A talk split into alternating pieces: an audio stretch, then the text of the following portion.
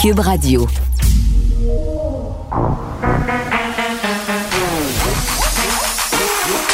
Elle a une opinion sur tous les sujets. Pour elle, toutes les questions peuvent être posées. Geneviève Peterson. Cube, Radio. Salut tout le monde, bienvenue à l'émission. Un petit coup de gueule pour commencer. Là, je jasais tantôt de la F1 avec Benoît Dutrisac. Je racontais une petite anecdote. Ah, bonne fête! Oh mon Dieu, vous êtes fous! Oh non!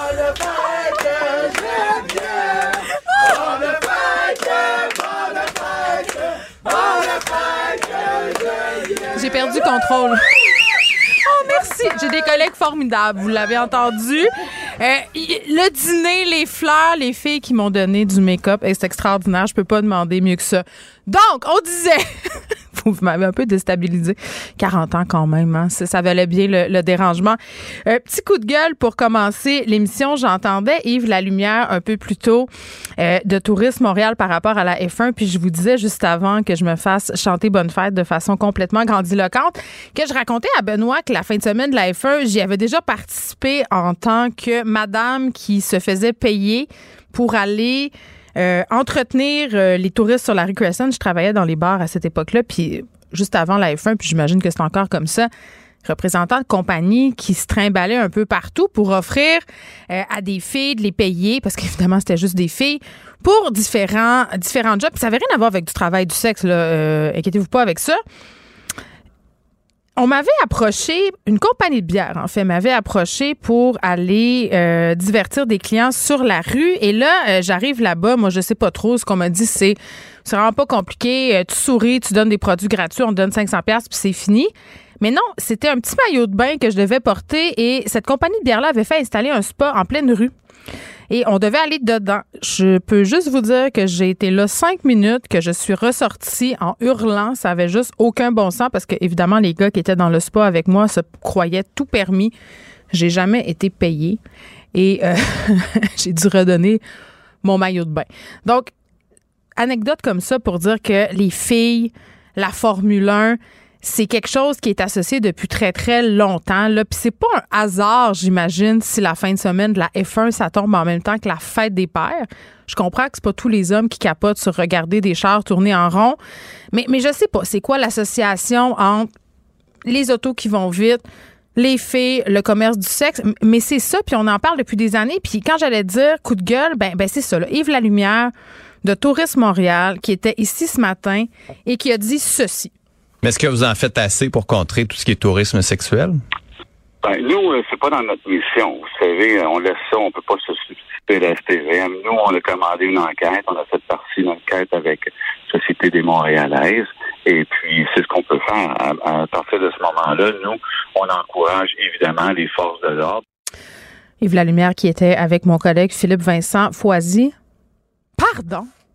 Tourisme Montréal tourisme sexuel, ce n'est pas dans votre mandat. Je comprends que l'objectif chez Tourisme Montréal, c'est de donner une belle image de la ville, de s'assurer que les gens qui viennent ici aient une superbe expérience, revitaliser le centre-ville. Mais de pelleter ça sur le dos de la police seulement et de se dédouaner complètement et de se dire, hey, nous autres, Tourisme Montréal, on n'a rien à voir avec le fait qu'il y ait des femmes qui sont exploitées sexuellement chaque année pendant cette fin de semaine de la F1-là. Écoutez, là, cette prostitution-là se passe pas autour des paddocks, là. Elle se passe dans les hôtels, dans les restaurants, sur la rue partout au centre-ville. La ville a une responsabilité. Tourisme Montréal a une responsabilité. Les hôteliers ont une responsabilité. Puis chaque fois qu'on parle à des policiers de ces enjeux-là, oui, il y a un aspect répressif à l'affaire, mais il y a aussi un aspect préventif. Et c'est le rôle de la ville de dire que le commerce du sexe pour l'exploitation sexuelle, quand ça concerne des filles mineures, ben, on n'en veut pas chez nous. Puis oui, ça fait partie du mandat de M. Lalumière.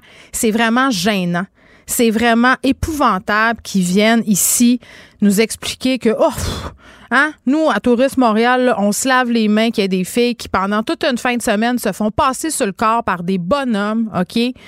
Tant que ça rapporte de l'argent, tant que les touristes ont envie de venir à Montréal, nous autres, c'est pas notre problème. Écoutez, moi, là, ça me jette à terre que quelqu'un puisse, en 2022, complètement s'évacuer du problème et dire, bon, ben, on va laisser ça à la police. raté une belle occasion de faire du millage sur des affaires qui auraient pu bien paraître pour Tourisme Montréal, puis au lieu de ça, il s'enfonce euh, Monsieur La Lumière. Donc, euh, je sais pas qu'est-ce qu'il va faire, mais moi, si j'étais lui, je serais pas gros dans mes shorts.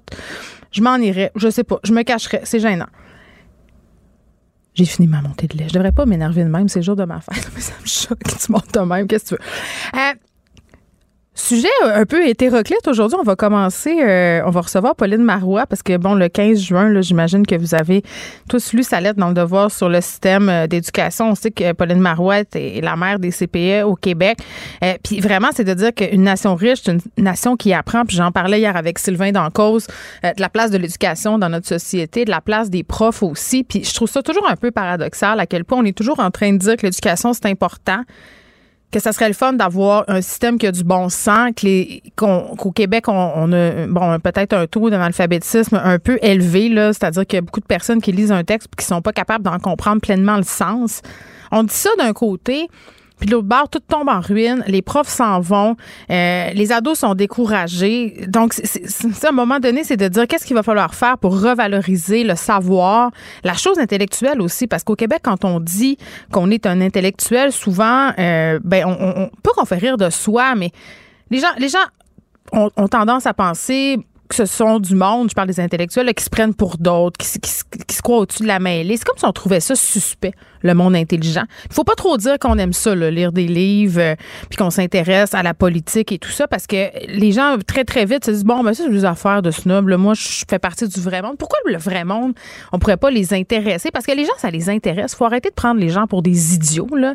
Gens, quand tu leur parles euh, d'affaires culturelles, euh, quand tu leur donnes une éducation qui a du bon sens, les gens embarquent, les gens sont au rendez-vous. Donc, qu'est-ce qui marche pas dans notre système? On va essayer d'en jaser avec Pauline Marois. Et là. puisque c'était ma fête, et que je, je tripe d'une façon un peu psychotronique sur l'astrologie. Mais je crois pas vraiment à ça, mais c'est plus comme un passe-temps pour moi. Je trouve ça drôle. C'est comme on joue un jeu de société, là, c'est un bon divertissement. On a un nouveau balado ici astrologique. Allo Astro, ça s'appelle. Et on, aura les deux filles là, qui sont à la base de ce projet-là. Paraît qu'ils vont venir me faire ma carte du ciel. Donc, si vous êtes Gémeaux comme moi, vous allez pouvoir peut-être euh, avoir des prédictions qui vont s'appliquer à vous. Donc, on va s'amuser aujourd'hui, entre autres, euh, même si on va parler de choses sérieuses. Je pense que c'est ce qui a fait sursauter le procureur de la Couronne. Nicole Gibault. J'en ai un ras-le-bol de ces gens-là. À mon sens, c'est de l'intimidation. Geneviève Peterson. C'est ça. Puis c'est sauve en marchette, on aura le temps de le rattraper. La rencontre. Oui, mais toi, comme juge, est-ce que c'est le juge qui décide ça? Comment ça marche? Oui, oui, oui, oui, oui, oui, oui. C'est le juge. La rencontre Gibault-Peterson. Salut, Nicole. Bonjour Geneviève, bonne fête. Merci. T'es bien gentil. C'est euh, un chiffre marquant? 40? Marquant. Ah, ça ben me, je sais pas. Moi, je, je, je, un matin, je me suis levée puis je, me sentais pas différente. on dirait non, regarde, on se parlera euh, dans quelques, quelques années, quelques mois. Ça, ça marque ce chiffre-là, mais il n'y a pas de problème. On tout, avance, tout le monde me dit que c'est la, la, meilleure décennie, la quarantaine. J'ai hâte de voir si c'est vrai. J'ai hâte de voir si c'est vrai. Euh, Hugo Fredette, histoire, euh, Nicole, pardon, c'est une histoire qui nous a beaucoup marqué, condamné pour avoir tué son ex-conjointe Véronique Barbe et un homme aussi, Yvon Lacasse, là, il s'était enfui, euh, avait pris sa voiture. Euh, puis, puis tu sais, la raison pour laquelle ça nous avait marqué, c'est bien sûr la nature absolument épouvantable de ce crime-là, mais aussi le fait que pendant les plaidoiries, en tout cas moi c'était venu me chercher au niveau de la défense, on avait beaucoup voulu euh, entre guillemets qualifier la victime, donc Véronique Barbe, de fille à problème, comme si elle l'avait cherché finalement. Tu t'en rappelles, on, en avait parlé ah à, ce moment-là. Euh, bon, Hugo Fredette qui a été condamné à la prison à vie, qui est allé en appel, euh, qui a voulu aller en appel jusqu'à la Cour suprême. Ça a été rejeté. Oui, puis c'est terminé. Puis euh, je pense que la famille, les familles ont vraiment besoin de répit là-dedans. Moi, j'étais là au Palais de justice, j'ai suivi ce dossier-là, j'ai vu en personne assis dans la salle de cours euh, cet individu. J'ai vu les familles, euh, c'est vraiment horrible. Et euh, évidemment, là, c'est pas juste la défense avec Véronique Barbe, mais c'était sa défense aussi pour M. Lacan, qui est une personne qui a voulu aider parce qu'il pensait vraiment que M. Fredette était en besoin à ce moment-là, puis il y avait un enfant dans, dans l'auto. Et il, est allé pour l'aider. Et effectivement, on a appris le résultat. C'était, on avait même supposé que peut-être que c'est M. Lacan qui avait commencé un peu à se à se débattre, mais je comprends donc, il l'a Mm. battu à mort. Alors, dans les circonstances, on comprend que il y a certainement eu une tentative, en tout cas. Alors, c'est terminé. Euh, terminé, terminé là, à vie pour lui, parce que la Cour suprême ne se prononce pas sur des dossiers. Euh, mais ici, euh, c'était très intéressant. Je vais y aller rapidement, mais c'était bien intéressant parce que c'est pas un meurtre premier degré ordinaire. là. C'est un meurtre au premier degré. Pourquoi? Parce que c'était présumé être un meurtre au premier degré parce qu'on l'accompagnait d'un autre accusation criminelle, c'est-à-dire d'une autre infraction, entre autres l'enlèvement de l'enfant en question qu'on ne pouvait pas identifier. Alors, euh, on l'avait accompagné de ceci. Alors, quand tu avais meurtre plus enlèvement, euh, ça équivalait à un meurtre au premier degré sans être obligé de plaider la préméditation. Euh, ça, c'était bien intéressant. Et dans le deuxième cas, pour le monsieur Lacance, ben oui, on avait suggéré préméditation parce qu'il avait circulé dans le stationnement quelques fois pour essayer de trouver sa proie comme il faut. C'est presque épouvantable de penser qu'on est allé jusque-là. Mais il y avait aussi euh, le fait qu'il y avait euh, également là-dedans, euh, ben, comme je disais, l'enlèvement de l'enfant. Mais pour Madame Barbe, ben, c'était dans le cas du harcèlement criminel. Parce qu'il y avait énormément de textos. Je me souviens d'avoir vu défiler ça, là. Les textos, puis les, euh, c'est vraiment, vraiment, ça faisait longtemps que ça durait, cette relation. Euh, épouvantable. Donc, dans les circonstances, euh, puis il avait barré toutes les portes, puis il pouvait pas. donc, il y avait un peu de tout, et le jurant est venu à la conclusion meurtre premier pour les deux, et c'est terminé, on n'entendra plus parler. Ça continue d'aller mal pour les forces armées canadiennes. C'est peu de le dire, Nicole. Deux accusations d'agression sexuelle qui viennent de tomber contre un lieutenant général retraité. Bon, ça a été euh, partagé hier. Moi, j'ai vu ça arriver sur mon téléphone. Trevor Cadieux, donc, euh, pour des événements qui se seraient produits au Collège militaire royal de Kingston en 94. Moi, j'ai vu ça, Nicole, puis j'ai dit, bon, encore un autre. Ben oui, puis je suis pas certaine que on parce que si on retourne jusqu'en 1994, puis évidemment, on sait très bien que des dénonciations ça ouvre, euh, tu sais, ça, ça- ça s'ouvre sur d'autres dénonciations. On en a parlé hier, là, Ouais. quand les gens commencent à voir qu'il y a des dénonciations, parce que 1994, c'est quand même pas d'hier. Alors, euh, oui, puis ça peut arriver encore. Toutefois, on se souvient très bien, euh, il, y a plus, il y a eu plusieurs dépôts là, de, de rapports dans, la- dans, en ce qui a trait à l'armée canadienne, puis la juridiction, puis qui devrait entendre quoi, puis des rapports de, de, de la juge Deschamps, il y a eu de mais le dernier rapport qui est fondamental, c'est celui de l'ex-juge de la Cour suprême, l'honorable juge Arbour, et, et, et, et je veux dire, c'est assez euh, euh, c'est, direct, là. C'est, clair. L'armée euh, canadienne va falloir que, que, que- qu'on se regarde à la loupe, qu'on accepte, qu'on soit humble, qu'on soit capable d'aller chercher de l'aide et que maintenant les dossiers aux criminels devraient s'en aller euh, dans la cour, ce qu'on appelle civile, mais dans la cour criminelle ordinaire, comme tous les citoyens. Pourquoi? Parce qu'on ne veut pas, tu sais, la confiance du public là, dans, la cour martiale, il y a peut-être un, on peut certainement penser qu'ils ont un billet pour leur propre. Ça ne veut pas dire que c'est pas une cour, c'est pas ce que la juge. Puis je l'ai écouté très bien, la juge Arbour, quand elle a parlé de ceci. Euh, elle fait juste dire que, garde, maintenant, là, je pense qu'on est rendu une étape plus haut. Il faut nécessairement s'en aller dans les dans, dans des euh, dans des recours euh, devant la justice ordinaire, criminelle, comme tout le monde. Alors, Ben, c'est- ben, c'est ça. Puis moi, ce que je trouvais particulier euh, euh, dans le cas de, de ce lieutenant général-là, c'est qu'il est parti à la retraite le 5 avril Oui. dernier. L'enquête à son endroit était toujours en cours. Euh, mais plus que ça, Nicole, il y a des médias qui ont dit qu'il s'est rendu en Ukraine pour aider Oui. à repousser les, les forces russes tout de suite après son départ des forces armées canadiennes. C'est un peu étrange. Ben oui, oui et non. Là, il revient. Là, en ce sens que, je pense que leur devoir, ils ont un devoir. Je pense, je pense pas qu'ils arrêtent d'être, euh, euh, de respecter leur devoir de, de vouloir aider, puis dans l'armée, puis d'aller prêter main forte, etc. Mais là, on s'entend là. Euh, oui, c'est correct, là, mais ça n'enlève pas quoi que ce soit. Il va se prêter à l'enquête. Il l'a dit, il n'y a pas de problème. Euh, il nie catégoriquement, puis c'est correct parce que on comprend la présomption d'innocence pour Ah tout le monde. là. Il n'est pas coupable, ce monsieur-là. Donc, qu'il est vaqué à ses occupations militaires, qu'il est allé aider en Ukraine, tant mieux. Euh, et et, et qu'il revienne, par exemple, ça aussi, c'est tant mieux.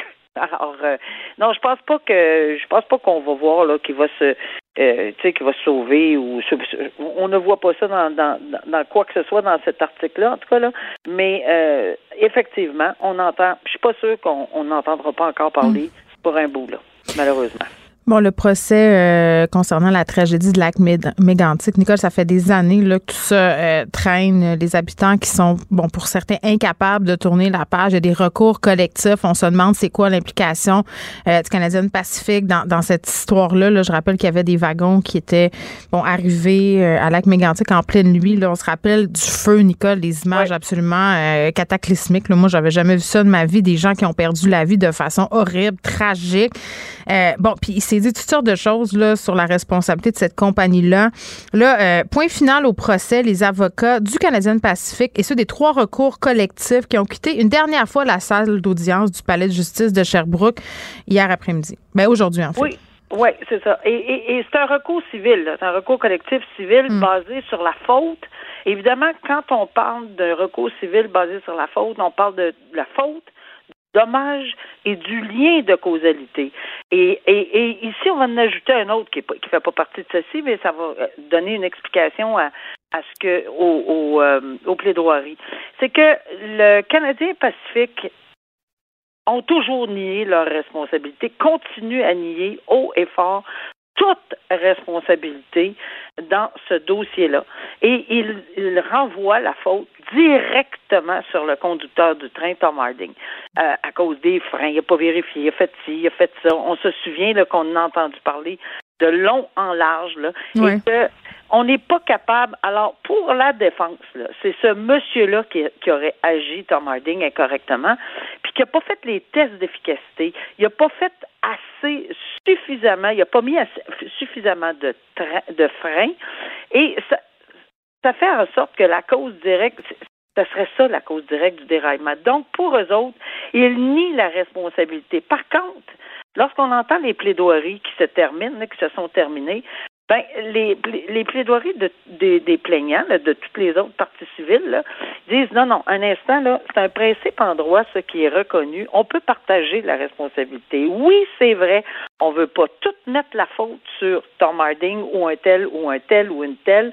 Mais on dit, là, le Canadien Pacifique, à cause de la preuve qui vous a été faite, vous devez, au tribunal, vous devez accorder une partie de la responsabilité. Et ça se fait en droit civil. On peut accorder 50% 30% 20% de responsabilité. Parce que, puis ça va être tout, c'est un travail colossal que ce juge-là devra, devra faire. Là.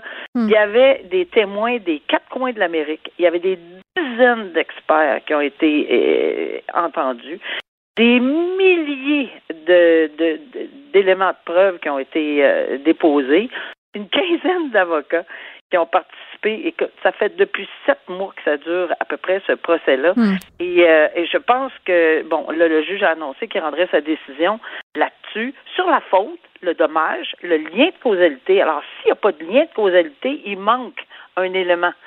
Euh, pour la responsabilité civile. Alors, c'est là que ça va être intéressant. Puis évidemment, oui, puis l'idée, oui, puis l'idée, c'est de voir si la compagnie a manqué de bienveillance. Euh, bon, puis bon, et, sont en quelque sorte responsables. Merci, Nicole. À demain, Geneviève. À demain.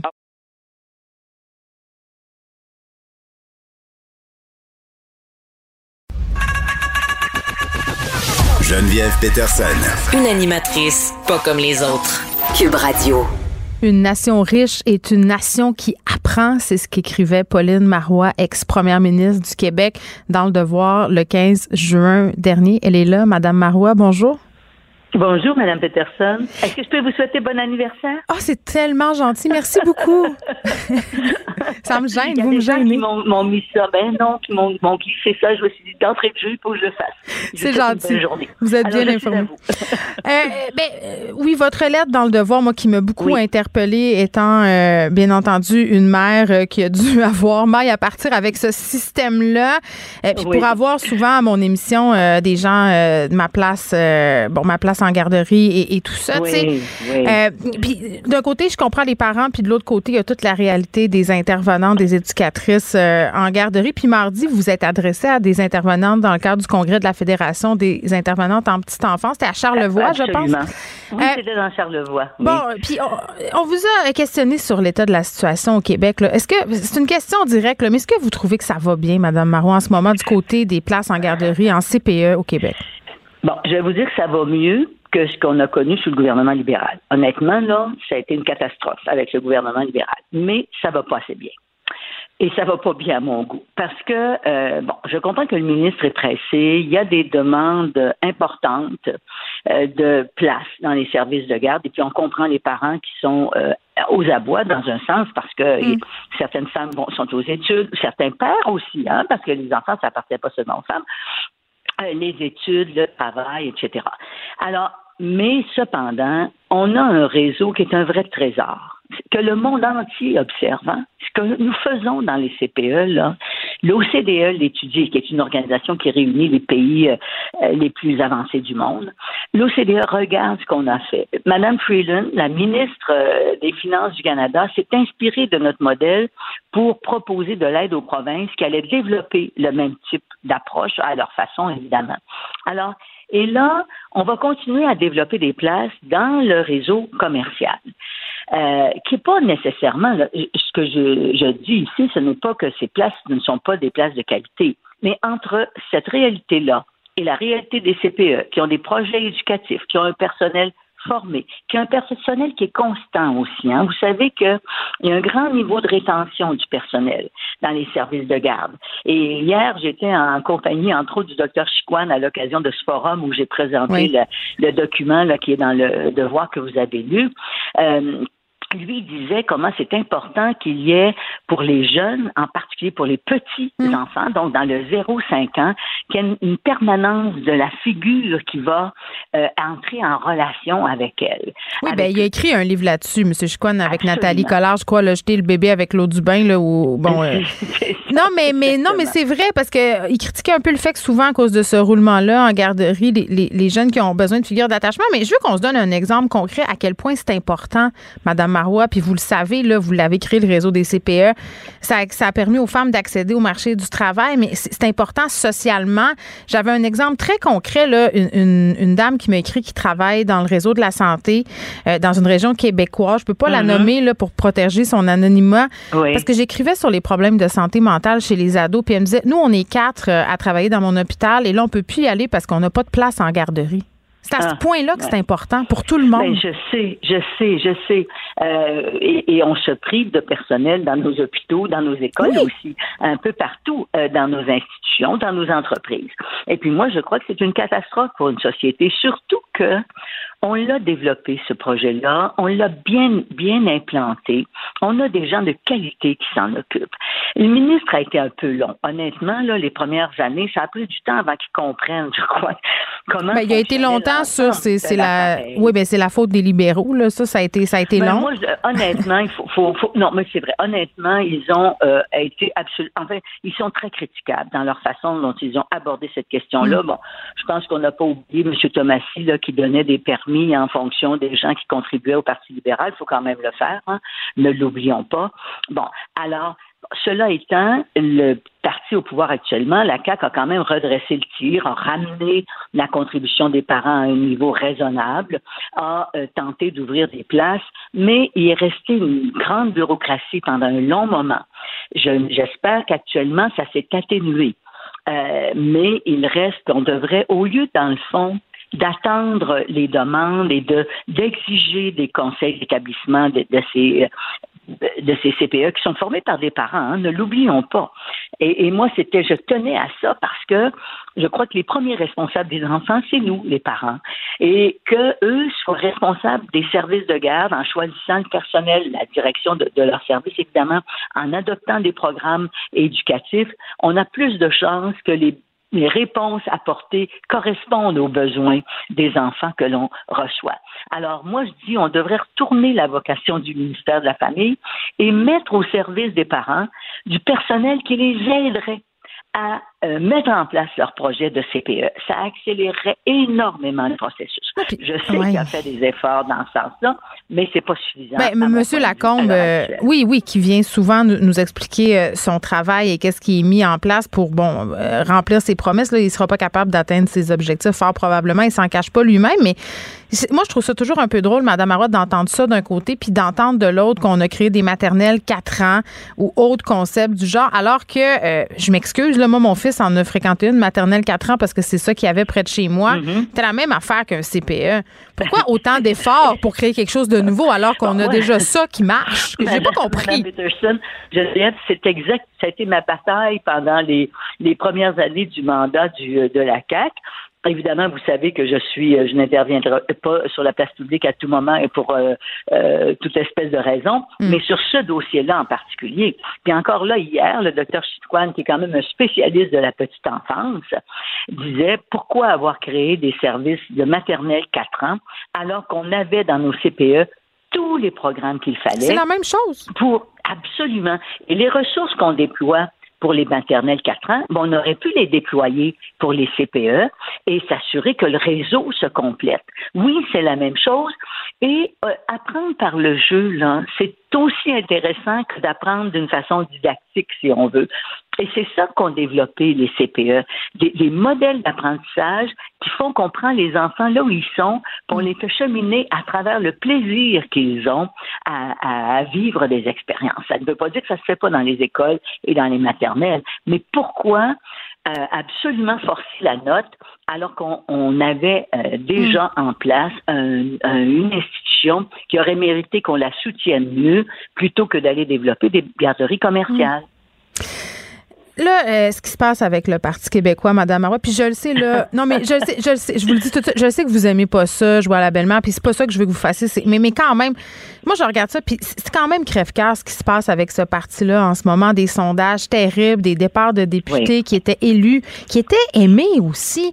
Bernard Drainville, qui sac son camp à CAC, qui a été ministre avec vous. Euh, êtes-vous découragé? non, je suis pas découragée. Je suis déçue parfois. Euh, ça m'attriste profondément, ça m'atteint, mais cependant, je vais voter pour le Parti québécois.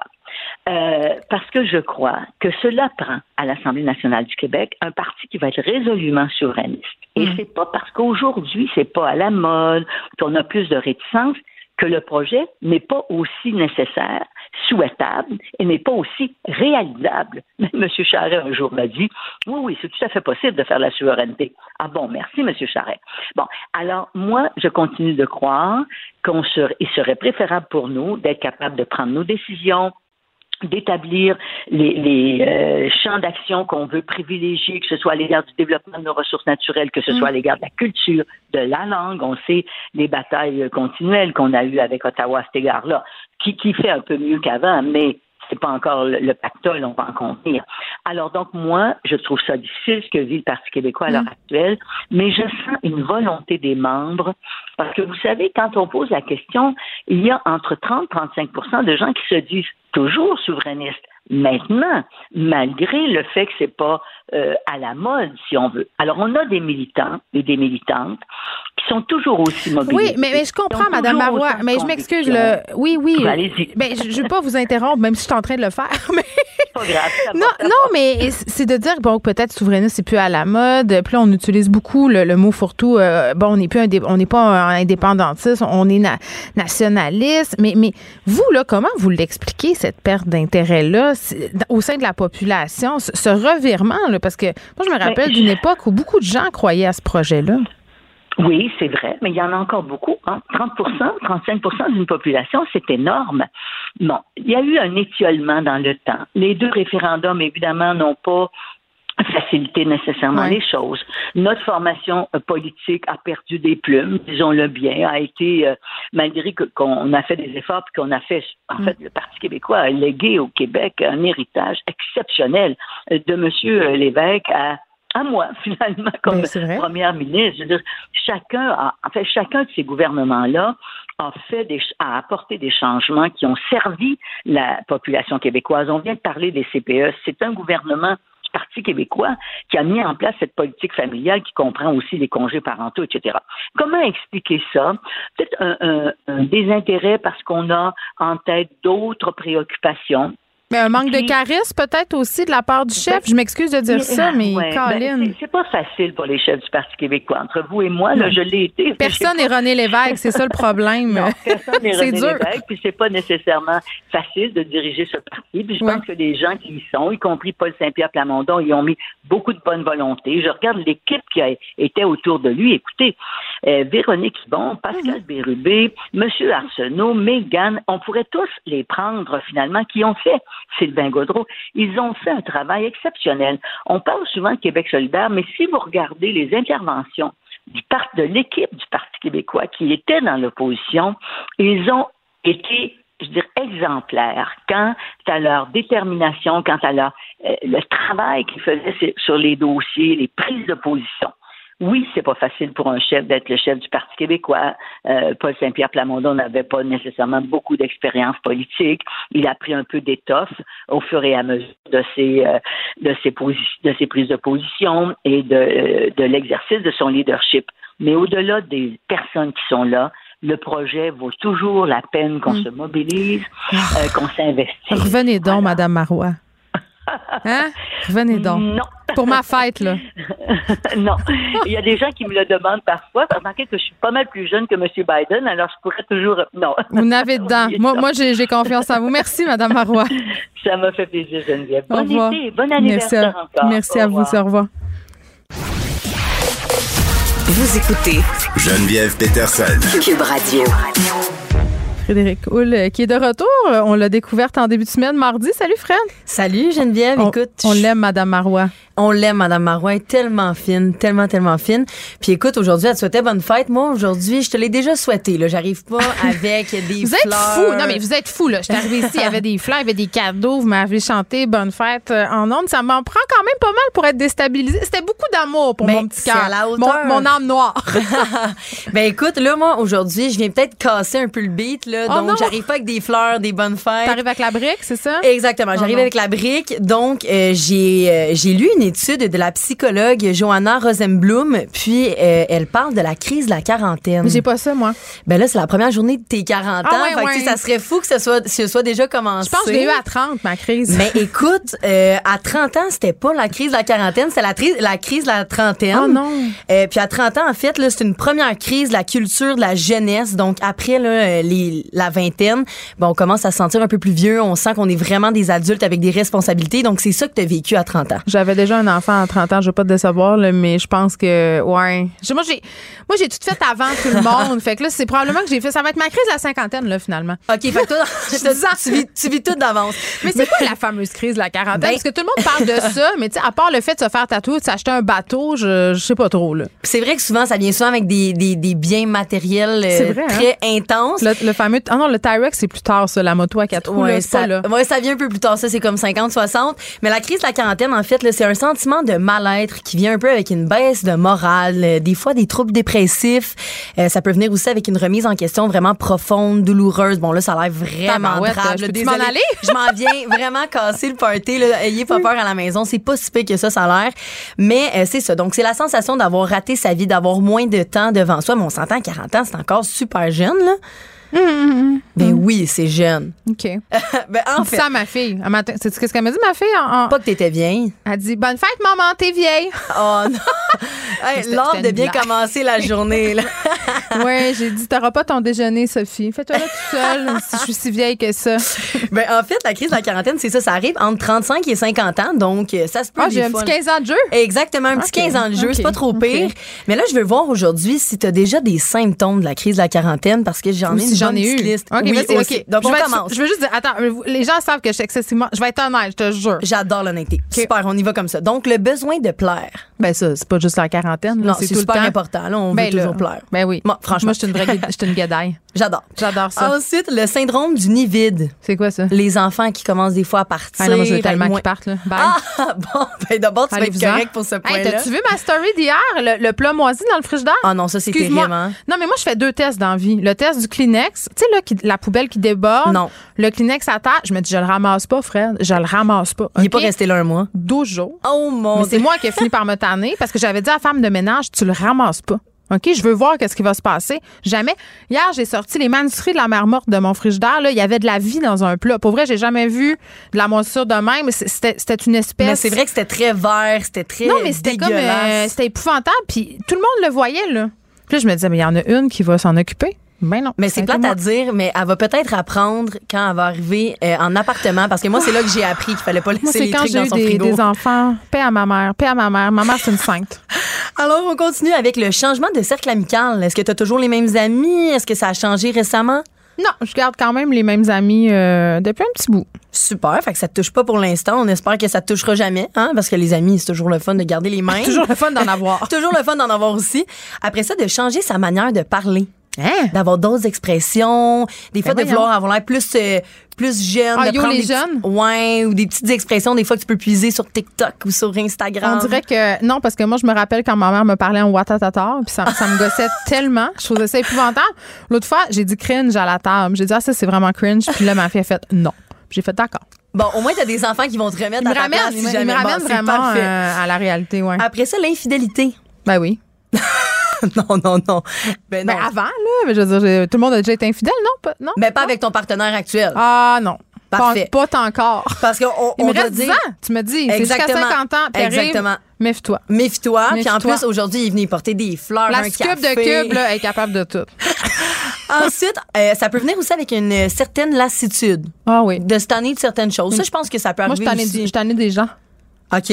Non, mais les gens, les gens dans la rue, les gens sont impolis, les gens sont bêtes parce qu'il y a beaucoup de trafic en ce moment.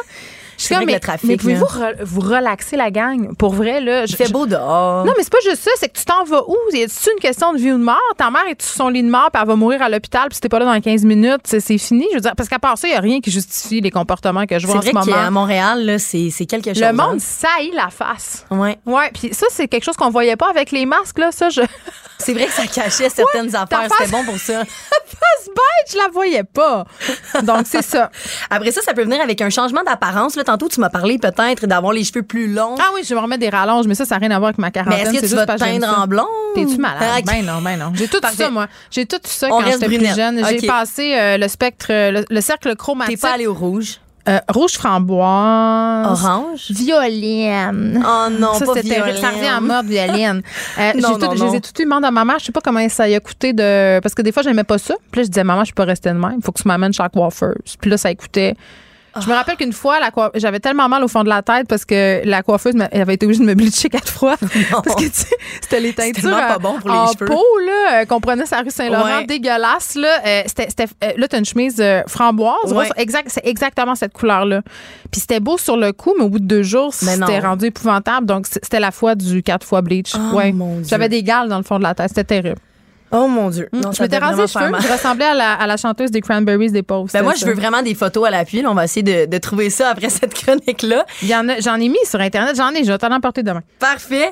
Puis là, il reste deux petits symptômes aussi. Les symptômes qui peuvent arriver. La frustration sexuelle. Non. De Non, parfait. toute façon, il y a Womanizer pour ça. Exact. Ah, on s'en parlait la dernière fois. Womanizer, ça sauve des vies. C'est un thème qui revient à l'émission. Hein? Eh oui, eh oui. non, mais il faut en parler. La sexualité de la femme, c'est important.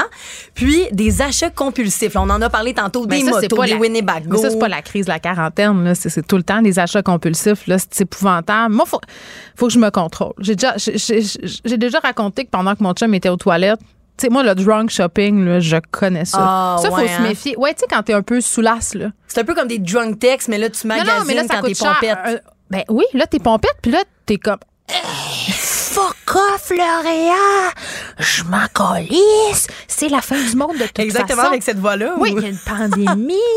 Elle, c'est la guerre en Ukraine. Bang, des boucles d'oreilles à 400 pièces. Puis là, un moment donné, il arrive, tu fais, ah, c'est vrai, j'ai commandé ça. Et c'est terrible. Ça arrive comme une belle surprise. C'est épouvantable. Non, non, mais c'est, ça n'a pas de bon sens. Des fois, j'y retourne parce que je fais ça n'a pas de sens. Qu'est-ce que tu viens de faire là? Ouais. Donc, les achats compulsifs, quand même. là. Ben, on voit que t'es Mais pas Pierre-Yves, encore il sait pas. touché. Faut, faut pas lui dire. Il sait Ben pas. là, s'il nous écoute, là, ça va aller mal. il nous écoute pas, il travaille à l'autre poste. S'il nous Mais- écoute, il prend en feu. c'est dans son contrat. ben écoute, on voit que t'es pas encore très touché, ça devrait Mais venir. moi, j'étais en perpétuelle crise. Je pense que c'est pour ça que je suis pas touchée. Je suis tout le temps en crise de quelque chose. Mais faut enlever le mot crise. Je pense que c'est ça qui est très péjoratif. Ah, tu penses? J'ai vu dans l'étude justement de la psychologue qu'il faut dire tournant de la quarantaine. fait que tu sais d'y aller un peu plus là, c'est un changement un peu euh, plus psychopathe à deux balles. Exactement, des nouveaux projets, embrasser un peu le fait qu'on on change de mode de vie, qu'on a des nouveaux projets. Mhm. D'ailleurs, aujourd'hui, euh, toi, tu remettais euh, ton livre, Oui, de rien. C'est vrai, j'ai envoyé mon manuscrit ce Exactement, matin. ton Demain, c'est ma dernière émission. Oh my God, j'ai hâte Ben, de parler aux t'as beaucoup de astrologues changements quand même. Exactement. Je pense que les astrologues vont te régler bien des affaires parce qu'ils disent que pour se sortir de la crise de la quarantaine, une des affaires qu'il faut que tu fasses, c'est lister tes accomplissements. Là, Mm. Moi, je pense qu'il faut que je fasse le ménage du garde-robe de l'entrée. Je suis Aussi. assez convaincue de ça. Aussi, peut-être aussi le, le walk-in ou le, le garde-robe de ta chambre, des fois, placer son bas. linge. On tout ça. J'ai goût de tout faire ça. C'est vraiment, ouais, c'est un must. Fait que je pense que c'est c'est l'amorce de ma crise qui, qui, qui, qui s'a- qui s'amène. Ouais, tu commences tranquillement. Là. Je commence à le sentir. Là, Moi, en je pense que oui. que la crise de la quarantaine, ça s'en vient. Puis tantôt, je t'entendais parler avec Benoît euh, du fait qu'à 40 ans, des fois, les femmes là, dans l'espace médiatique, ça commence un peu euh, à, s'en aller en pente descendante. Ben, les, euh, je, je- je sais pas si c'est concret que ça s'en va en pente descendante, mais les, les filles qui travaillent dans les médias qui disent qu'ils ont zéro peur de vieillir, c'est c'est de la bullshit. C'est pas vrai. Tu sais, parce qu'on le sait, là, on, on est beaucoup là, euh, oui, pour notre contenu, mais pour notre contenant aussi, peu importe euh, ce que les Ouais. patrons ou les gens peuvent en dire, ça fait partie, c'est the name of the game, là, en quelque part. Puis, puis c'est sûr que ça fait peur. C'est sûr. Ça vient avec une certaine peur, mais je pense que euh, il faut se rappeler. Puis là, moi, j'ai 21 ans. Tu sais, je commence Mm, ma carrière cute, dans les cute. médias. Oui. J'ai envie de te dire que toutes les femmes qui m'inspirent le plus dans le monde médiatique, c'est des femmes de 40 ans et plus. Ben, c'est sûr. C'est sûr que les jeunes m'inspirent aussi, mais les femmes de 40 ans ont tellement et plus, ont tellement d'expérience, ont tellement à apporter. Donc, euh, je voulais te dire ça aussi en même temps, là, parce que tantôt, je t'écoutais mais avec c'est Benoît. vrai. Non, mais c'est vrai ce que tu dis parce que moi, quand, quand j'étais plus jeune, c'était qui les femmes que j'admirais? C'était Christiane Charette, c'était Marie-France Bazot, euh, c'était Catherine Perrin, c'était. euh, Il y avait toutes sortes de, de filles comme ça à la télé, mais on dirait que depuis les médias sociaux, c'est moins possible. Tu sais, je, je sais pas. Je sais pas si ça serait possible aujourd'hui d'avoir. En même temps, tu Benoît me, me donnait l'exemple des, des, des filles qui font les nouvelles. C'est vrai, mais les nouvelles, c'est un créneau particulier. Je trouve qu'on est vraiment dans, dans une période où l'apparence, c'est- fondamental. C'est peut-être pas une si bonne chose. Puis c'est beaucoup de pression qu'on s'impose à nous-mêmes aussi. là. Ouais. Moi, il n'y a jamais un patron qui me dit euh, va t'injecter du botox dans le front. Là. J'ai pas besoin d'eux autres. Je le fais. Je- non, mais pour vrai. Ouais, ouais, Non, je comprends. Mais, mais c'est c'est intéressant d'atteindre cet âge-là pour réfléchir à tout ça, puis se demander euh, qu'est-ce qu'on veut projeter, puis qu'est-ce qu'on veut montrer dans cet espace-là. Moi, c'est la transparence, pour le meilleur et pour le pire. Donc, Mais je le dis, moi, ça me fait peur d'avoir 40 ans. C'est pas la, ma chose préférée aujourd'hui. Là, je me dis, après, c'est 50, puis après, c'est 60. Puis là, tu veux pas avoir l'air de la fille qui veut rester jeune tout le temps. Ouais. Fait que c'est comme si tu peux jamais gagner. Mais je pense qu'il faut comme, faut-tu que je m'achète un tailleur? un petit tailleur. tu m'achètes un tailleur? Ça, Demain, la grosse- Geneviève, t'arrives en tailleur. Ça, c'est non négociable. Ben surtout euh, pour ma future candidature à la CAQ parce que Ben, tu, sais, ça va tu être- connais la rumeur. Ben, je connais la rumeur. J'en euh, profite pour la démentir. ben, ailleurs. Justement, tu sais, la crise de la quarantaine, en tout cas, ça pourrait qu'il ça politique? se pourrait qu'à un moment donné, tu te lances en politique pour la CAQ, on sait jamais. Mais Ça imagine pourrait. comment moi puis Geneviève Guilbeault, on, on serait bonnes. Les deux Jen. Ah ouais, vous seriez hot. Vous seriez pas mal hot. Si j'étais à la CAQ. Si mais mais je le redis, là, ceci n'est point vrai. Je m'en vais pas à la CAQ. Je ne me présente Pourquoi pour- ça a comme l'air d'une blague? Il faut vraiment qu'on dise c'est fait- pas vrai, c'est pas mais je vrai. me fais appeler par des journalistes. Je trouve ça capotant. Je veux dire, eh, je me présente pour aucun parti politique aux prochaines élections. Il me semble que c'est assez clair. Je suis Ben, pas en crise à ce point-là. Ça, c'est vraiment parfait. Puis, euh, ben, qu'est-ce qu'on peut te souhaiter hein, pour tes 40 ans, Geneviève? Ah, euh, de, de- de- du sommeil. Ouais. Juste du sommeil? Ouais, je- ben, ouais. C'est correct, ça, du sommeil. Achille, est- Achille, il est d'accord. Ben- ouais, du sommeil. C'est vrai. Du sommeil, là, avec du sommeil, tu peux tout accomplir dans la vie. Moi, à partir de vendredi, je vais dormir trois jours. Merci, Fred. Ben, merci à toi. Bonne fête encore. Merci. Vous écoutez Geneviève Peterson. Cube Radio. L'attente interminable pour obtenir des passeports affecte non seulement les voyageurs, mais aussi les agents de voyage qui doivent rassurer des clients qui sont un peu en panique. Là. On sait qu'ici, euh, bon, je dis pas qu'elle est en panique, Caroline, là, mais je pense qu'elle commence à avoir très, très hâte de recevoir le passeport dont elle a besoin pour partir en vacances avec sa famille. Et pour ceux qui se posent la question, parce que oui, vous me la posez assez régulièrement, elle a toujours pas de nouvelles. Euh, donc, c'est ça. Son billet, c'est le 5 juillet. Donc, euh, ben, il te reste 20 jours, mais pas ouvrable. c'est ça que j'ai envie de te dire. On est avec Philippe Desmarais, qui est propriétaire de l'agence Aéroport Voyage. Monsieur Desmarais, bonjour. Bonjour. C'est une situation absolument incroyable euh, qu'on vit en ce moment. Euh, moi, ça me renversait d'entendre Service Canada dire qu'il n'était pas bien préparé. Bon, je, je comprends que c'est pas votre, votre bague à vous, ça. Vous êtes propriétaire d'une agence de voyage. Mais les clients en panique, les clients qui ont peur, les clients qui se disent, ben là, qu'est-ce qui va arriver si, si j'ai pas mon passeport? C'est vous qui voulez continuer, là, ils doivent vous appeler. Tout à fait. Euh, j'ai envie de vous dire qu'on joue pas mal de psychologue là, euh, ces jours-ci. Je vous passe Caroline. non, c'est pas vrai. ah, oh, excusez-moi. c'est pas vrai. Allez-y. Ah. Ben, en fait, c'est ça. J'ai envie de vous dire à peu près deux, trois appels par rapport à, à ça par jour. Et moi, j'ai une dizaine de clients qui ont été confrontés à ce problème-là. J'ai envie de vous dire, il y a beaucoup plus d'anxiété finalement, tout le monde réussit à avoir son passeport in extremis, là, euh, malgré les 12 travaux d'Astérix et tout le temps. Généralement, c'est la veille ou deux jours avant le départ. C'est un peu ça qui est, qui est un peu anxiogène. Mais, mais, hein? mais tout le monde finit par avoir son passeport, mais c'est vrai que c'est complètement fou les délais. Puis les gens qui pensent avoir leur passeport rapidement, c'est un peu euh, c'est difficile en ce moment. Mais est-ce que c'est la première fois, j'imagine, que vous assistez à une telle situation, là, M. Desmarais? Tout à fait, tout à fait. Dans, dans, ça fait 20 ans que je fais ça et c'est la première fois qu'on subit ça. Mais j'ai l'impression que c'est dans beaucoup de secteurs aussi, là, que ce soit aussi les vols annulés par rapport au manque d'employés. Et là, le gouvernement est comme un peu euh, pris, euh, pris de court parce qu'il y a comme un million de demandes en même temps.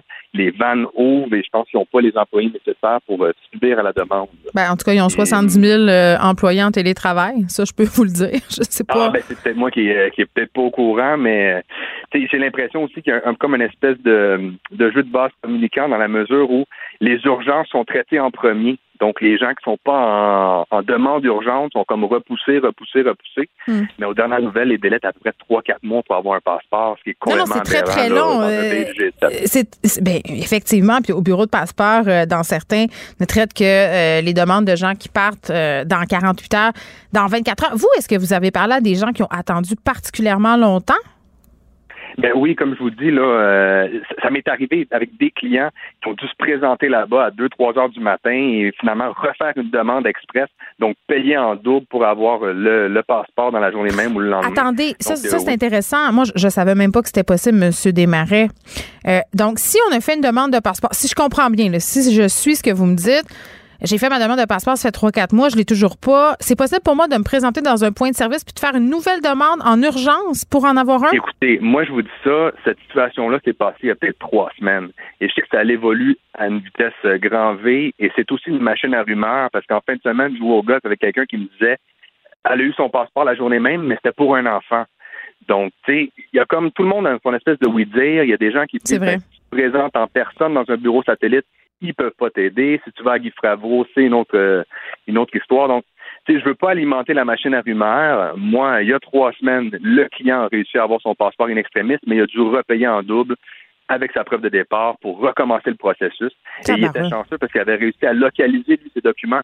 c'est un peu ça qui se passe aussi en ce moment, c'est que les gens l'envoient par la poste dans un bureau satellite, puis là, pour savoir où localiser le, certificat de naissance et euh, les photos, la paperasse qu'on a besoin pour faire faire ça, ben, des fois, juste avoir la ligne, de ce que j'ai entendu dire, c'est qu'ils répondent même plus au téléphone.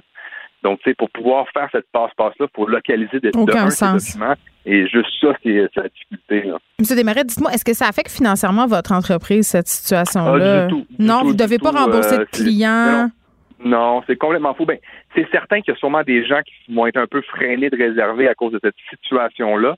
Mais comme je vous dis, les, les gens qui sont déjà entamés dans le processus de réservation, tout le monde réussit par l'avoir. Donc, est-ce que ça l'affecte mon chiffre d'affaires? Non. Moi, je pense que ça l'affecte plus mon quotidien dans le, côté anxiogène, comme euh, sans, répéter le, mot. là. C'est plus ça. C'est que finalement, je me ramasse à rassurer les gens. Puis, tu sais, c'est malgré moi parce que je peux pas vraiment. Mm. J'ai pas de j'ai pas de ressources pour aider les gens à, ce niveau-là. Est-ce que vous avez refusé de vendre des voyages à des gens de peur qu'ils n'aient pas leur passeport à temps? Oui, ben c'est arrivé, c'est arrivé aujourd'hui. C'est arrivé ah aujourd'hui, une cliente qui me disait ah, j'ai pas le passeport pour mon enfant, je veux partir la semaine prochaine. Hey boy. Ben j'ai dit écoutez, euh, moi je peux pas me mouiller prendre le risque là. Euh, c'est oui, c'est arrivé là aujourd'hui. Moi, j'ai une question euh, que probablement beaucoup de gens se posent. L'assurance annulation pour ceux qui apprennent, là, euh, ceux qui l'ont prise puis qui se sont bouqués des voyages, je sais pas moi cet hiver puis qui ont toujours pas leur passeport. Est-ce que le fait de pas l'avoir reçu, euh, c'est une raison acceptée pour avoir ben, cette assurance C'était accepté, c'était accepté il y a quelques mois. c'était une raison valable à l'époque où le gouvernement disait je vais délivrer votre passeport, je dis n'importe quoi, mais le, 15 juillet. Et si c'était pas respecté, ben, c'est une raison valable pour l'annulation. Là, c'est certain qu'il faudrait que je fasse mes devoirs pour reviser, voir si c'est valable, parce qu'on est dans une espèce d'instance de, de, connu. Et c'est ça que l'assureur ne couvre pas. Quand on a un risque qui est connu, ah, je comprends. Ben, l'assurance est plus frileux à, défrayer. Donc, c'est sûr que là, ça, fait les manchettes et tout le monde est au courant. Mais en même temps, en, même temps, il me semble que je dirais à l'assureur, M. Desmarais, euh, écoutez, moi, je ne le savais pas au moment de réserver mon voyage. J'ai fait ma demande euh, dans les temps qui étaient décrits sur le site de Service Canada. Donc, je pouvais pas savoir que ça allait être ça la situation. Ça se plaide, là. Si vous êtes muni d'une assurance au mois de mars, et vous avez fait votre demande au mois de mars, vous êtes couverte mais souscrire une assurance aujourd'hui en connaissance de cause, c'est plus là que je pourrais pas m'avancer pour l'assureur. Je comprends. Non, mais je comprends, ça nous donne une idée. Oui, puis, c'est ça. donc, je comprends que si quelqu'un vous appelle aujourd'hui, mettons, moi, je veux, je décide là, que je veux partir en Jamaïque la semaine prochaine avec ma fille, euh, mais j'ai pas mon passeport, ça, ça, vous allez me dire que, que non.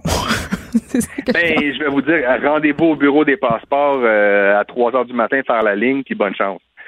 C'est vraiment ça. Là, euh, ben, quand tu prends rendez-vous, est-ce que tu attends? Hein? Quand tu prends rendez-vous au bureau des passeports, t'attends pas. Les gens qui ont pris rendez-vous, ils n'ont pas besoin de faire la file euh, jusqu'à 3 heures du matin. C'est pour les gens qui sont au désespoir de la dernière minute, qui n'ont pas de nouvelles euh, et qui ont des billets. C'est ceux-là qui, attendent deux jours. Là. Probablement. Probablement. moi, écoutez, je suis pas ferré en passeport. moi, je suis très bon pour vous recommander le meilleur hôtel en Jamaïque.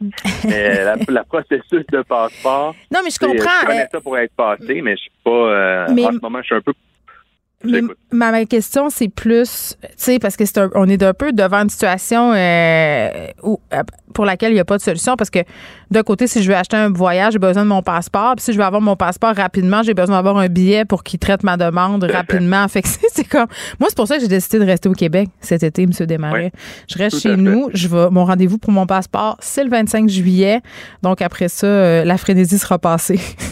Mais ben, je le souhaite en espérant, parce que ça fait boule de neige aussi dans la mesure où là, les gens se disent, ah, les délais sont plus longs, fait que je peux m'inscrire tout de suite, fait que ça rajoute un peu du, euh, fardeau dans le système. Là. Et là, le gouvernement trouve une solution. Pour les gens qui partent prochainement, vous recommandez de, vous, de se présenter à l'aéroport combien de temps à l'avance? Ben, je vous dirais, normalement, je disais deux heures et demie, trois heures. Là, je dis trois heures parce que c'est un peu le même problème à l'aéroport. Il manque de staff. Alors, euh, c'est vraiment, les délais sont plus longs. Euh, Mais partout, on voyait des images euh, d'aéroports à, l'échelle planétaire, des super longs fils. La frénésie du voyage, c'est partout. Les gens, ça fait deux ans qui attendent. Philippe Desmarais, merci. Ça peut plaisir. Qui est propriétaire de l'agence Aéroport Voyage. on parlait de l'attente interminable pour obtenir des passeports. Est-ce que ça affecte l'industrie du voyage? non, mais ce que je comprends, c'est que M. Desmarais reçoit beaucoup d'appels de clients inquiets. Vous écoutez Geneviève Peterson. Cube Radio. On retrouve Vincent Dessoureau. On le sort de ses vacances. Salut, Vincent. Salut Geneviève. Hey, c'est ben, la. Ben, bonne fête en passant. Oh, euh, merci. tantôt que. Ben, en fait, je t'ai déjà souhaité bonne fête, mais j'avais pas compris que c'était ton 40e. Ben oui, écoute, c'est ça qui se passe. C'est. Mais j'ai quand même. En fait, j'ai compris que tu l'assumais, que tu étais à l'aise avec ça. Ça, là-dessus, je vais avoir besoin de tes précieux conseils euh, dans ta grande candeur parce que moi j'ai 38 puis je suis pas euh, je, je suis vraiment pas prêt là. Ah non, mais je comprends, mais moi, on dirait que c'est le 39 que j'ai trouvé le plus dur. 38, 39, parce que je sentais que ça s'en venait. C'est comme si là, je suis déjà passée à l'autre appel, en ce sens où l'espèce de panique, là, je l'ai eu l'an passé. Mais, mais est-ce que j'assume? Parce que je, là, pas tant que ça, parce que je me suis posé la question ce matin si j'allais dire mon âge. Mais c'est-tu quoi, Vincent? Je me suis dit, c'est épouvantable. C'est pas vrai que je vais embarquer là-dedans. Je vais le dire. Puis si le monde ne sont pas contents, mais qu'est-ce que tu veux que je te dise? Je peux rien faire. J'ai 40 ans, je n'ai pas 35, je n'ai pas 34, je n'ai pas 32 je n'ai 40. Donc, c'est ça. Je le dis. C'est c'est comme ça qu'on détabouise euh, l'âge chez les madames. Ben, oui, parce qu'en dehors des ondes, j'ai demandé à l'équipe est-ce qu'on peut parler de son âge ou euh, tu vois, j'ai fait juste ce réflexe-là en. C'est fou, hein? En partant, là. Donc, c'est comme un peu, et ça devrait pas l'être tabou, là. Ben, c'est ça. Dans les médias, euh, on est bien inquiet des fois de notre âge. Ben, est-ce que ça vient de nous? Ben, c'est ça, ben oui. Puis, à un moment donné, quand tout le monde euh, va dire l'âge qu'il a, ben, j'imagine que ça va être moins tabou. Là, t'es ici parce que c'est fini tes vacances. Euh, en tout cas, tes vacances s'achèvent. Tu seras en ondes dès lundi prochain. Tu vas animer une émission ici cet été. Ça commence à midi 30. Euh, ça va être quoi? Ben écoute, euh, le j'ai toujours hâte à l'été quand même parce que c'est le fun depuis quelques années. en plus l'été, on dirait qu'il se passe de plus en plus d'affaires. Dans le temps, c'était tranquille l'été. Là, on dirait que l'actualité n'arrête plus jamais. Puis on s'entend qu'avec ce bon, que ça, ça, va durer dans les prochains mois. Euh, mais je pense que la, la, la, grosse qualité du show euh, cet été, ça va être la qualité des collaborateurs qu'on va voir autour.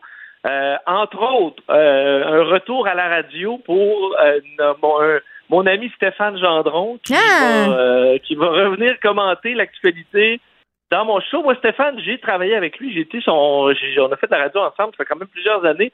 Je l'adore, moi, Stéphane. Moi aussi. Personne est différent, mais moi, Stéphane, j'aime ça les les gens euh, qui sont très colorés, je suis à l'aise avec ça. Ça m'ébranle pas. Stéphane, il. oui, mais attends, il y, a, quand même, euh, moi je l'ai fait en entrevue euh, cette année, puis je l'ai adoré. Il a quand même fait une certaine prise de. Ça reste un personnage, puis ça reste quelqu'un qui est très habile à la radio, bien évidemment, mais j'ai pas l'impression que c'est le même Stéphane Gendron, peut-être, auquel on a eu droit il y a quelques années. C'est une version remasterisée, ben, un peu. Ben, en fait, je pense que c'est le fond de lui qui est ressorti, parce que quand. Je, pourquoi je je, l'ai beaucoup aimé quand on a travaillé ensemble, c'est parce que derrière le, le gars très euh, incisif, c'était un marshmallow, là, Stéphane Gendron, super euh, émotif, sensible. Et je pense que c'est ça qui a pris un peu le dessus dans les dernières années. Donc, c'est un petit peu plus sa vraie nature, peut-être. Et surtout, le point de vue, euh, on sait à quel point pour lui, le côté de la, la, défense du milieu agricole, le milieu rural. Nous, notre, la station, c'est en plein centre-ville.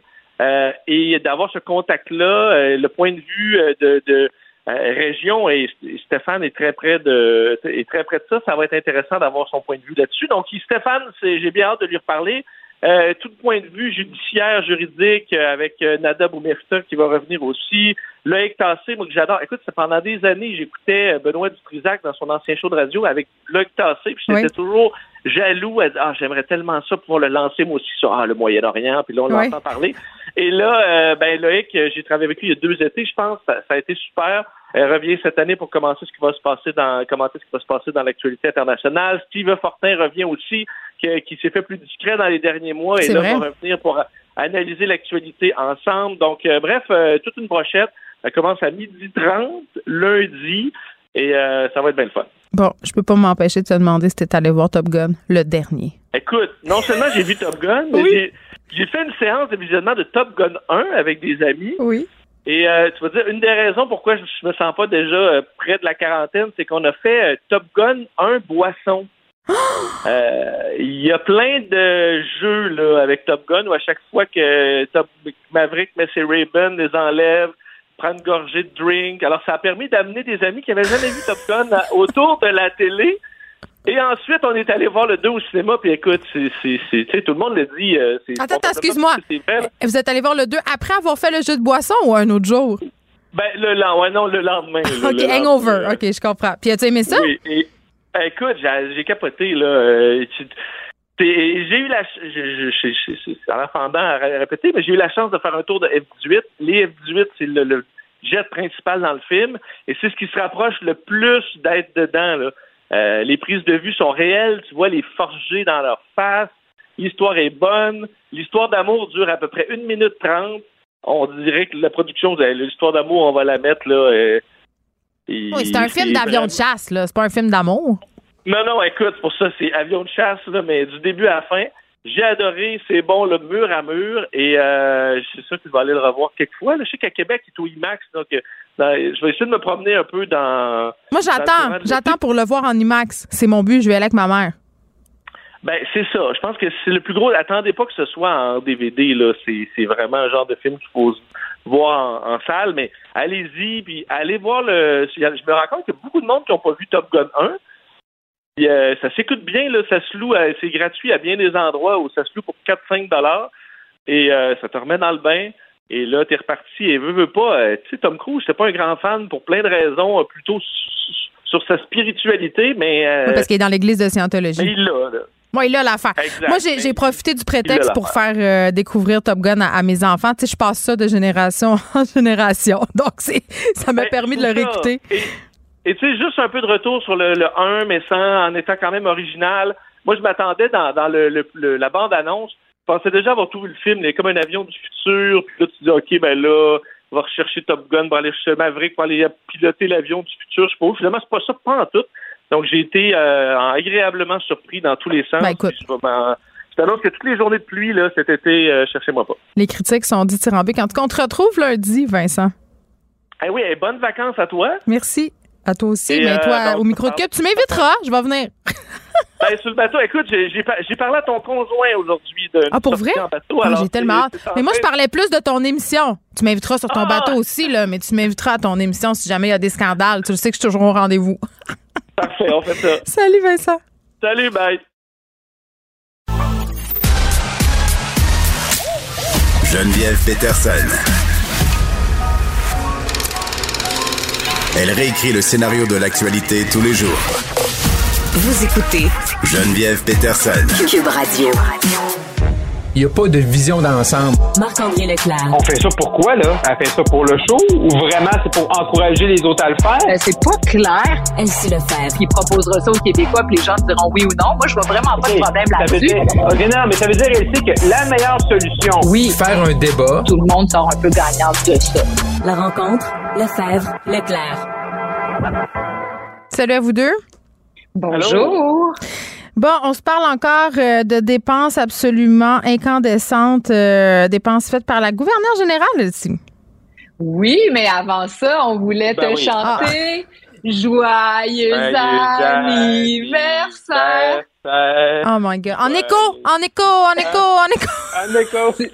C'est pas notre principal talent, nous, la Non, hein, vous êtes vraiment en poche. qu'on à les auditeurs, là. Oui, ben, surtout que l'équipe est rentrée ici au début de l'émission pour me le chanter live. Euh, c'est dur à côté. La barre est haute. La barre est haute. Donc, je, vous, je vous passe, euh, je vous passe de ce supplice, puis on, on parle des, des dépenses de la gouverneure. Ben pour, pour ton anniversaire, Geneviève, oui, quoi de mieux? Nouvelle. La gouverneure générale s'est donnée. Donc, euh, scandale, ça veut dire, on apprend dans le journal de Montréal, la gouverneure générale aurait dépensé plus de 100 000 dollars dans un avion avec 29 invités, donc plus elle, 30 personnes, pour un service de traiteur. Donc, euh, ça, c'est environ 3 300 dollars de dépenses pour boire et manger dans un avion, peut-être aller-retour. Mais ils mangeaient quoi? Ils buvaient quoi? Genre, on, on, a-tu du détail? Parce que me semble. On n'a pas les détails, mais ce qu'on sait, c'est que ça n'a pas d'allure. Donc, ils sont partis huit jours au Moyen-Orient et, et, ces dépenses-là, ça, ça, ça, c'est seulement l'avion, là, parce qu'on ne sait pas combien là-bas, ces gens-là ont dépensé pour l'hôtel, pour les repas. Donc, si mm. on se dit, bon, on se rend au Moyen-Orient, ça prend quoi? Peut-être que, bon, je pense pas qu'il y avait d'escale puisqu'ils étaient euh, dans un Airbus, donc euh, ils sont certainement allés directement.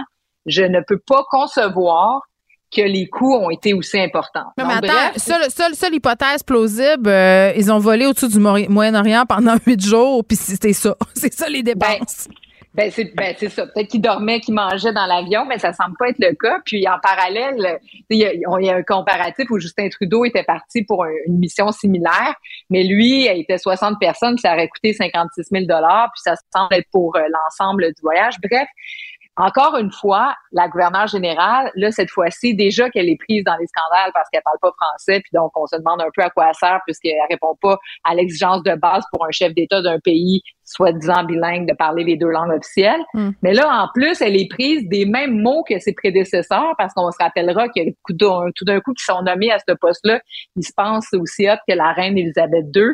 Puis là, ben, c'est des dépenses somptueuses, puis bon, euh, le caractère qui a pas de bon sens, puis Bref, je suis sidérée. Le Bloc québécois, évidemment, a demandé euh, sa démission, remet en question, effectivement, comme d'habitude, le, pourquoi de, l'existence de cette institution. Puis, je pense qu'il faut vraiment commencer à, y penser parce que là, il y a la reine Elisabeth, bon, on l'aimait beaucoup, là, c'est la tradition, etc. Je sais que c'est compliqué de changer le statut euh, constitutionnel du chef d'État canadien. Mais là, ça n'a pas de sens. À un moment donné, il va falloir leur dire d'arrêter. Puis l'enjeu, c'est qu'elle est indépendante, donc elle peut faire ce qu'elle veut. Elle n'est pas obligée de se justifier. Puis c'est d'ailleurs ça qu'elle a fait. Elle a dit, ben, c'est pas de ma faute. C'est l'armée canadienne qui m'a qui m'a embarqué. Puis euh, ben, référez-vous à eux pour des réponses. Non, mais ça va faire. Mais elle, elle ressent aucunement le besoin de justifier à la populace. Non. Nous, vulgaires roturiers. Mais non, mais non. Ben non, parce qu'elle a exactement, et c'est la raison. Hier, ce qu'elle a dit, c'est c'est ben, c'est la défense nationale. Euh, qui, est responsable. Et là, ce qu'on a appris dans les dernières minutes de notre collègue là, qui couvre la politique sur la colline parlementaire à Ottawa, Olivier euh, Ferron-Boissé, euh, c'est que là, la défense nationale, eux autres, ils disent que finalement, c'est pas 100 000, c'est 80 000. Fait là, on a un nouveau chiffre. Ah, méchante aubaine. Ben oui, méchante aubaine. Fait ils ont coupé, ils ont mis d'eau dans le soupe, c'est comme on dit. Euh, fait là, ils disent que c'est pour les 29 passagers, puis les 17 membres de l'équipe. Fait que ça revient Olivier Ferron-Boisset fait un calcul, c'est 218 par repas. Et eh boy. Bon, ben, c'est ça, là. C'est rognon de veau, champagne, euh, ah caviar, je sais pas qu'est-ce qu'ils ont mangé, là. Mais moi, si je me force, je pense que je suis pas capable de me rendre là. Je sais pas. C'est facile en même temps. C'est l'inflation. Ils n'ont pas pensé dire l'inflation, semble, je sais pas, quelque chose. Ça a dû inflationner euh, beaucoup. Non, mais ce qui est scandaleux, c'est que ces gens-là sont en pleine impunité. C'est ça, ils font ce qu'ils veulent, dépensent les fonds publics. Et puis, comme tu dis, Geneviève, là, dans une période économique difficile, parce que ben, des gens font des choix déchirants? Ben, c'est J'ai des témoignages de gens qui disent, OK, j'enverrai pas mon enfant au camp de jour, euh, qui, qui décident de changer leur mode de vie, tout ça. Puis là, ils sont obligés de vendre leur maison parce qu'ils sont pas capables euh, d'accoter la, la, hausse de taux d'intérêt. Mm ça, ça, fait pas de sens. Puis, euh, c'est juste comme un disque qui saute. C'est ça aussi qui est comme. Des fois, mais mais c'était ça ma, prochaine question, Elsie, parce que vous me parlez les deux d'une certaine impunité, a pas de compte à rendre et, tout ça, mais ça reste quand même des fonds publics. Comment ça se fait qu'après euh, toutes les fois où les gouverneurs euh, se sont ramassés dans l'eau chaude à cause de leurs dépenses absolument abracadabrantes, il n'y a pas comme plus de courroies de sécurité, plus de système, parce qu'à la fin de la journée, c'est l'image du gouvernement qui en prend pour son rhume. Je veux dire, y a-t-il un pilote, euh, sans faire de mauvais jeu de mots, dans l'avion de cette affaire-là? Parce que c'est toujours ça là, qui non, mais c'est parce que ces gens-là, ces gens-là, ils, représentent la reine. C'est dans leur tête. Là. Ces mm-hmm. gens-là représentent la reine. Il n'y a aucun mécanisme. C'est euh, The Queen can do no wrong. Puis c'est un peu dans cette dans cette mentalité-là. Pour le beau Québec aussi, avec des lieu, une lieutenant-gouverneur surtout, dans ses mm. dépenses. Fait à partir de ce moment-là, c'est ça. C'est que ces gens-là, ils pensent, ils rentrent là, sont très nobles, euh, très humbles. Euh, puis là, rendu là, ben là, ils s'y croient. La nuit, ils mettent, ils mettent la couronne, puis ils s'endorment en, en rêvant qu'ils sont des reines puis des rois. Là. Si la reine Elisabeth décède, euh, peut-être que ça serait une bonne occasion de mettre fin à cette mascarade-là au Canada. Là, on a appris que Luc Boileau là, s'était confirmé devient le directeur de la santé publique. il l'était toujours euh, par intérim. Il sera pas indépendant, va rester sous-ministre pour le moment. C'est quand même. C'est parce que c'est quand on l'a mis là, c'était supposément pour qu'il y ait apparence d'indépendance parce qu'on se posait de plus en plus de questions à propos euh, du docteur Arruda, ses liens avec le gouvernement, est-ce que la santé publique est vraiment indépendante? Puis on nous a vraiment dit on va tenir nos points de presse à part. Euh, c'est un peu c'est un peu se tirer dans le pied là, que de le garder sous-ministre. Pourquoi? Ben, c'est surprenant. C'est surprenant en plus qu'il y a plein de rapports à la coroner, tout ça, puis il y a eu trois, quatre rapports là, ce printemps qu'on a commenté, analysé, qui disaient justement que ça prenait, tu sais, il fallait, fallait couper ça en deux, là. Tu sais, que le directeur de la, santé publique euh, pouvait pas être également sous-ministre. Parce qu'un sous-ministre, là, est-ce est-ce qu'on a déjà vu le sous-ministre des Finances, par exemple, aller faire une sortie contre le budget? Mais non.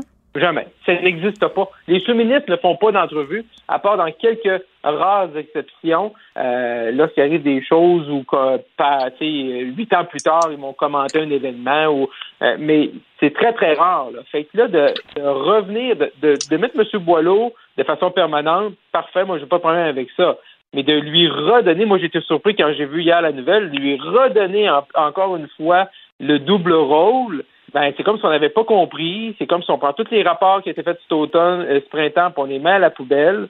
Et ça, je pense là-dessus, le gouvernement, euh, le gouvernement euh, a vraiment manqué une occasion justement de séparer les rôles puis de prendre une recommandation qui est là. Puis ce qui est mm. surprenant ce matin un peu, on se rappellera du rapport de la coroner Kamel, c'est qu'elle avait des gros doutes hein, sur la version de Daniel Paré par rapport à ce qui s'est passé, au manoir Liverpool. Oui. Et là, ce qu'on apprend, c'est que M. Paris, pour une deuxième fois en peu de temps, là, euh, il y a une autre promotion. Là. Il passe de directeur de la vaccination à euh, sous-ministre là, en charge de tout le dossier de la main-d'œuvre dans le réseau de la santé. Là. Donc, il va être sous-ministre associé aux ressources humaines et à la, et, à la rémunération. Je comprends pas. On, on, a dit le mot transparence euh, tellement de fois pendant la pandémie. Comment tu peux, d'un côté, nommer ce directeur de la santé publique, le garder sous-ministre, puis euh, clamer que c'est indépendant, puis que le gouvernement est transparent, puis mettre monsieur paré euh, sous-ministre alors qu'il a été pointé du doigt. Je veux dire, c'est. En, en plus, on est en année électorale. Je sais pas si c'est parce que le monde rate le bateau puis ils font pas de lien. Là. Je pense pas parce qu'on est en train d'en parler en ce moment. C'est assez évident. Merci. Là. Clairement, Vas-y, Elsie. Vas-y, Elsie. Non, vas-y. Ben, mais j'allais juste dire que ben, dans le cas de M. Paris, c'était sorti avant même qu'il soit nommé. Ben, en fait, il a été non, c'est pas vrai. Il a été nommé directeur de la vaccination, euh, capitaine en chef de ça. Et là, quelques semaines plus tard, c'était sorti. Et le ministre, dans la crise générale, avait décidé bon, on va maintenir euh, M. Paris en poste. Mais effectivement, par après, il aurait pu dire bon, on prend un pas de recul. Puis comme Marc-André dit, il y a un rapport qui est sorti. Là, c'est vraiment le ministre décide, ben c'est mon homme de confiance parce que la tâche qu'il lui octroie, c'est en quelque part une certaine promotion parce que bon, après avoir réussi la vaccination, maintenant tout ce qui est de la rétention dans le secteur public, là, au niveau de la santé, c'est le point, le maillon faible du réseau. Donc c'est même une tape sur l'épaule qu'on lui fait. Donc on reviendra vraiment probablement jamais sur ces événements-là pour le gouvernement, ben c'est ça. On passe à un autre appel, puis mm. euh, euh, ça a été entendu. C'est vrai que c'est particulier. Pouvez-vous m'expliquer ce qui se passe? Hier, on avait le droit à un point de presse là, de la part d'Éric Girard. La question de la récession a été mm-hmm. abordée. Là. On a parlé aussi de baisse d'impôts. Puis là, ce que bien les gens retiennent, c'est qu'Éric Girard était un peu sur le brick, mettait les gens en garde, puis M. Legault, lui, voyait plus le verre à moitié plein, là, disant « Ah, il y a juste 50% des chances qu'on aille en récession. C'était un peu contradictoire, ben les deux discours. Moi, je, oh. suis mêlée. Oui, mais là, même M. Legault, ce matin, est revenu avec le 35% d'Éric Girard. Là. Fait OK. ils, ont raligné leur flûte ou? C'est ça? Fait là, on s'entend, je sais pas comment on peut calculer ça, là, mais les deux disent maintenant la même chose. Là que euh, on a 35% des chances au Québec d'aller en récession là, dans les dans la prochaine année, mettons. Bon, ça c'est un peu euh, ça c'est un peu euh, au moins on s'est on a accordé nos violons, mais c'est un peu comment on le calcule. On dirait que tous les indicateurs sont là pour nous dire qu'on s'en va en récession. L'autre point, c'est également, c'est M. Girard, hier, dans son point de presse, pour parler des taxes scolaires puis la façon que le gouvernement allait freiner l'augmentation des, des taxes scolaires. Ben, c'est que là, M. Girard n'a pas voulu s'aventurer sur le dossier des baisses d'impôts. On le sait, Mme Mandad a promis en fin de semaine à son congrès euh, Conseil général de faire des baisses d'impôts. M. Legault, il, a, laissé dès lundi ouvert, il ouvert la porte à ça. Et M. Girard c'est bien gardé la réserve de critiquer euh, le plan de match de Mme Andelade et n'a pas voulu dire il n'a pas voulu spéculer ou aborder le dossier là, des baisses d'impôts. Clairement, là, Monsieur Girard se sentait pas à l'aise là en en parler ou peut-être sont en train d'écrire. On sait que c'est la saison d'écrire les plateformes. C'est parce que les libéraux, eux autres, ils ont sorti leur plateforme, mais les autres sont en train de, la finir. Mais hier, c'est quand même assez frappant de voir que les deux hommes, là, le premier ministre et le ministre des Finances, ne chantaient pas la même chanson. Là. Elsie, tu un, un mot de la fin? Ben, en fait, là, cet enjeu-là des finances publiques, moi, je trouve ça malheureux que dans les élections, ça devient toujours un comment dire, une genre de surenchère. Donc là, hier, bon, le ministre des Finances a aussi annoncé une baisse euh, de la taxe scolaire. Donc, c'est à celui qui va vouloir baisser plus. Puis ce que je trouve dommage, c'est qu'il n'y a pas un discours de fond qui, qui explique en quoi c'est positif de payer des impôts. Parce que payer des impôts, là, on s'entend que ça donne mal à la tête à tout le monde. Puis, tu sais, on a l'impression qu'on se fait avoir. Alors que ben, je pense que notamment dans les pays scandinaves, on réussit à, à montrer aux citoyens que payer des impôts, ben, c'est profitable pour eux, c'est profitable pour la société. Et qu'on n'est pas dans euh, cette mentalité-là ici. Hein. Les gens veulent payer le moins d'impôts possible. Puis si tu peux euh, en sauver en stimuli fraudant, il y a bien des gens qui sont au rendez-vous. Là. On a juste à regarder le travail au noir la fin de semaine. Là, et boy. C'est ça. Mm, mm, tellement mm. raison. On repassera. pour une prochaine fois. Exactement. Je vous dis à demain. À, demain. Et bonne fête. Geneviève Peterson. Une animatrice pas comme les autres. Cube Radio. Anne-Marie Tape qui nous fait l'honneur de sa présence. Salut! Salut! Eh, eh, ça a l'air un peu changos. Tu, tu nous parles d'apostasie aujourd'hui. Pourquoi? ben, en fait. Moi, ma lettre est dans mal. Ben, c'est ça. Il y en a beaucoup. Il y en a de plus en plus qui le font. En fait, euh, j'ai lu un article qui parlait de ça la semaine dernière. Explique qu'est-ce que l'apostasie. Ben, en fait, l'apostasie, c'est euh, surtout au niveau euh, du monde catholique que je vais expliquer parce que c'est, on peut aussi le faire, bon, dans l'islam. donc, c'est un peu disponible partout. En fait, c'est le reniement de sa foi, mais ça va plus loin que renier sa foi ou l'appartenance à une église ou quoi que ce soit. Moi, je le voyais plus comme ça, euh, euh, comme le fait de débarquer de l'institution Église catholique. Ben, en le fait, c'est que ça te retire aussi, bon, des statistiques, toutes ces choses-là, et tu es débaptisé. Yes! Enfin, je vais pouvoir aller en enfer. Donc, on va connaître plus de gens là, de toute façon. oui, c'est Mais- c'est bien plus le fun. Juste vous dire, la gang, c'est bien plus le fun en enfer. Au paradis, ça a l'air vraiment plate. Le monde font du tricot, sont contents. Je sais pas, mais je vais assurément connaître plus de gens euh, en, En enfer enfer? qu'au paradis. Euh, et c'est ça, en fait, c'est tu demandes officiellement à sortir de l'Église, t'es débaptisé, euh, puis euh, tu ne fais plus partie bon des registres. Bon, ça peut causer certains problèmes quand tu veux, euh, entre autres quand tu es décédé, puis tu vas avoir accès à un terrain qui est catholique ou des choses comme ça. Je vous explique en gros. Oui, pourquoi aujourd'hui tu me parles de ça? Ben, c'est ça. L'apostasie, toi, chose. c'est quand même pas de la petite bière. Euh, c'est justement c'est à cause que j'ai lu un article là-dessus dont euh, une personne à qui j'ai enseigné euh, a fait partie cet article-là, pardon, et euh, donnait son point de vue. Euh, en fait, ça a été fait au niveau de l'archidiocèse de Sherbrooke. Il y a des gens qui sont dans la région de Sherbrooke. De 2017 à 2020, l'archidiocèse de Sherbrooke mentionnait avoir reçu une dizaine de demandes d'apostasie euh, par année. Ça, Puis- c'est régulier, ça? C'est comme un chiffre normal? C'est à peu près 10 par année, c'est normal. Les brebis, beau, les, brebis qui désertent le troupeau. Voilà, voilà. Mais depuis deux ans, c'est environ 5 par mois. Et boy. Donc, on s'entend Non, que mais ça a vraiment augmenté. En même temps, mais on jase. Tu te dis, il y a une pandémie. Le malheur s'abat sur nous. Les changements climatiques, Dieu n'existe pas. Ça y est. Ben, vois-tu, euh, c'est intéressant ce que tu dis parce que justement, euh, il y a le chancelier de l'archidiocèse de Sherbrooke qui dit Bon, ben, tu sais, ça a mal commencé, 2020, 2021, on est déprimés. 2022. Euh, ça a été des périodes de confinement. Les gens étaient laissés à eux-mêmes. Ils ont été sur les réseaux sociaux. Ils posaient beaucoup de questions à des groupes euh, non chrétiens, Ah, ils non se sont catholiques. trouvés des nouvelles Puis religions. ça a fait de la propagande Ah. anti-chrétienne, anti-catholique euh, surtout. Donc, euh, donc selon lui, c'est ça qui a amené ça.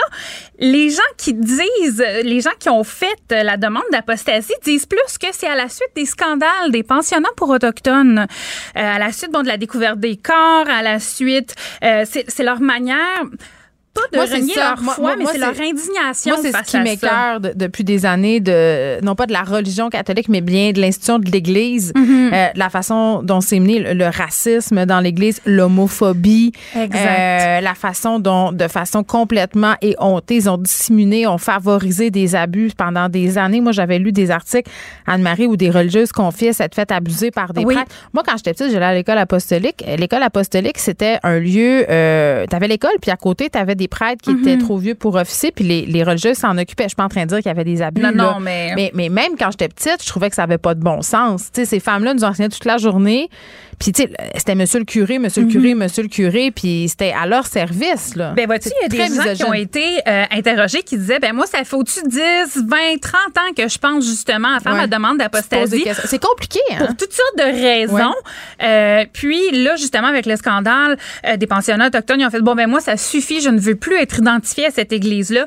Euh, Il y a des gens justement qui disaient avoir euh, fait leur demande pour justement le- l'espèce de jugement, de préjugés défavorables, même de condamnation qu'il y a face aux gens qui font partie de la communauté LGBTQ. Euh, on se rappellera que lorsque c'était le pape Benoît XVI, bon toutes les accusations sur le port du condom en Afrique, le fait que les femmes violées devaient absolument garder leur enfant. Bon, c'est des choses qui étaient non dites, dont on se doutait beaucoup, mais lui, il les a verbalisées. Ça a choqué vraiment beaucoup de gens. Et là, le dernier coup de grâce est arrivé justement avec la découverte des corps. Et euh, c'est ça, les gens parlent aussi, bon, des abus sexuels qu'il y a eu, euh, tout ce qui touche la sexualité. Fait que tout ça mis ensemble fait en sorte qu'il y a une espèce d'écœur anti aigu, si tu me permets Ben, Écoute, l'expression. Je te la permets certain, puis je vais aller plus loin que ça. Sais-tu qu'est-ce qui m'écœure aussi? C'est que l'Église a attendu d'être acculée au pied du mur, de perdre de plus en plus d'adeptes, de fidèles avant d'offrir des excuses pour les Mhm. pensionnats autochtones avant de faire des gestes de réparation, là, le pape qui va se pointer ici et tout ça. Exact. Euh, il aurait pu le faire avant, c'était connu, c'était su, il y avait des cas devant les tribunaux, Mhm. puis là, comme une entreprise en perte de vitesse, ben ils font une grande campagne de PR et ça c'est dégueu. Un grand mea culpa, euh, publicité inclus. C'est de la pub, c'est- Ben c'est mené comme une entreprise. Puis en fait, là-dedans, c'est il y a plusieurs euh, camps de croyance, si je peux dire. Euh, Il y en a qui disent bon, euh, c'est un des signes de la fin des temps. Il y en a d'autres qui disent ah, faut pas relier l'Église à la croyance. Ben, il y en a d'autres qui disent que ils veulent juste se séparer parce que c'est un état de dépendance à la religion et qu'ils ne veulent plus faire partie de cette institution. Ouais, bon, ben c'est ça. Donc, eh, je répète aux gens que apostasie, c'est pas nécessairement si simple. là. Ça te prend les formulaires, faut que tu remplisses tout ça. faut que tu envoies ça par la poste, ça prend des preuves, ça prend une lettre. Moi, c'est encore sur le bureau chez nous. je l'ai faite. Puis à un moment donné, je me suis dit aussi, qu'est-ce que ça me donne de faire Mais ça? ce n'est pas vrai? irréversible. Ah, tu peux Le- redemander. le- tu oui, re- l'Église catholique avertit bien les gens. J'ai comme l'impression que c'est comme Facebook, c'est plus euh, facile de revenir que de quitter. Moi, je- tu sais, des fois, ou les fois, essayé de fermer mon compte, ils me demandent tout le temps si je veux revenir. Puis là, quand tu veux revenir en deux secondes, c'est réglé. Donc, j'imagine que c'est le même principe avec l'Église catholique. Anne-Marie Tape, merci beaucoup d'être venue en studio. Merci. Bye bye. Geneviève Peterson. Brillante et éloquente, elle expose toutes les facettes de l'actualité. Cube Radio. Cube Radio. En direct à LCN. On retrouve maintenant Geneviève Peterson dans les studios de Cube Radio. Bon après-midi, Geneviève. Salut Marie-Claude. On est à deux semaines là, des vacances. euh, et pour ceux et celles qui veulent euh, faire un voyage à l'étranger, ben ce sera peut-être pas des vacances reposantes parce que disons qu'il y a quelques épreuves à surmonter avant d'arriver à destination. Puis ça, c'est si on réussit à y arriver.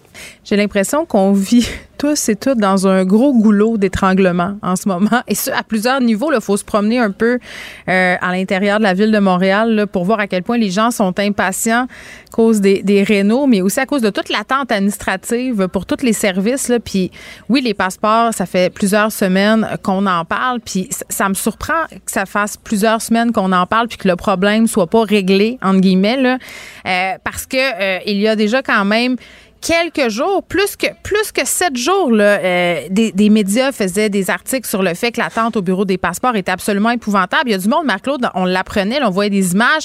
Deux jours, deux jours au bureau des passeports, du monde qui se présente à 3h30 euh, du matin pour essayer d'avoir une place aussi, d'être vu. Puis, C'est pas compliqué, c'est comme euh, transformé en terrain de camping, presque. ben, on dirait un show rock, sauf que ça n'en est pas un. Là. Je veux dire, t'attends pour avoir un passeport, puis on s'entend qu'avoir un passeport, c'est quand même, euh, je veux pas dire un droit. Là. Je comprends que c'est un privilège d'en avoir un, mais, mais ah, comme citoyen, comme citoyenne canadien, là, canadienne, je veux dire, c'est quand même la moindre des choses qu'on ait accès à un passeport après deux ans de pandémie. Et, et moi, ce qui me jette à terre, c'est euh, que les gens étaient pas préparés chez Service Canada. Puis je comprends le monde d'être impatient, d'être à bout en ce moment. Quoique, bon, dans certains bureaux, on a dû faire venir la police, là, mais, la grogne est là. Et les gens ont raison d'être fâchés, Marc-Claude, parce que moi, quand j'apprends, là, je sais pas pour toi, là, que 70 000 employés de Service Canada font du télétravail. Je sais pas comment ils font pour imprimer des passeports, mais il me semble que je ramènerais quand même une certaine quantité de monde au bureau. Puis, euh, ça va être fermé pendant les jours fériés.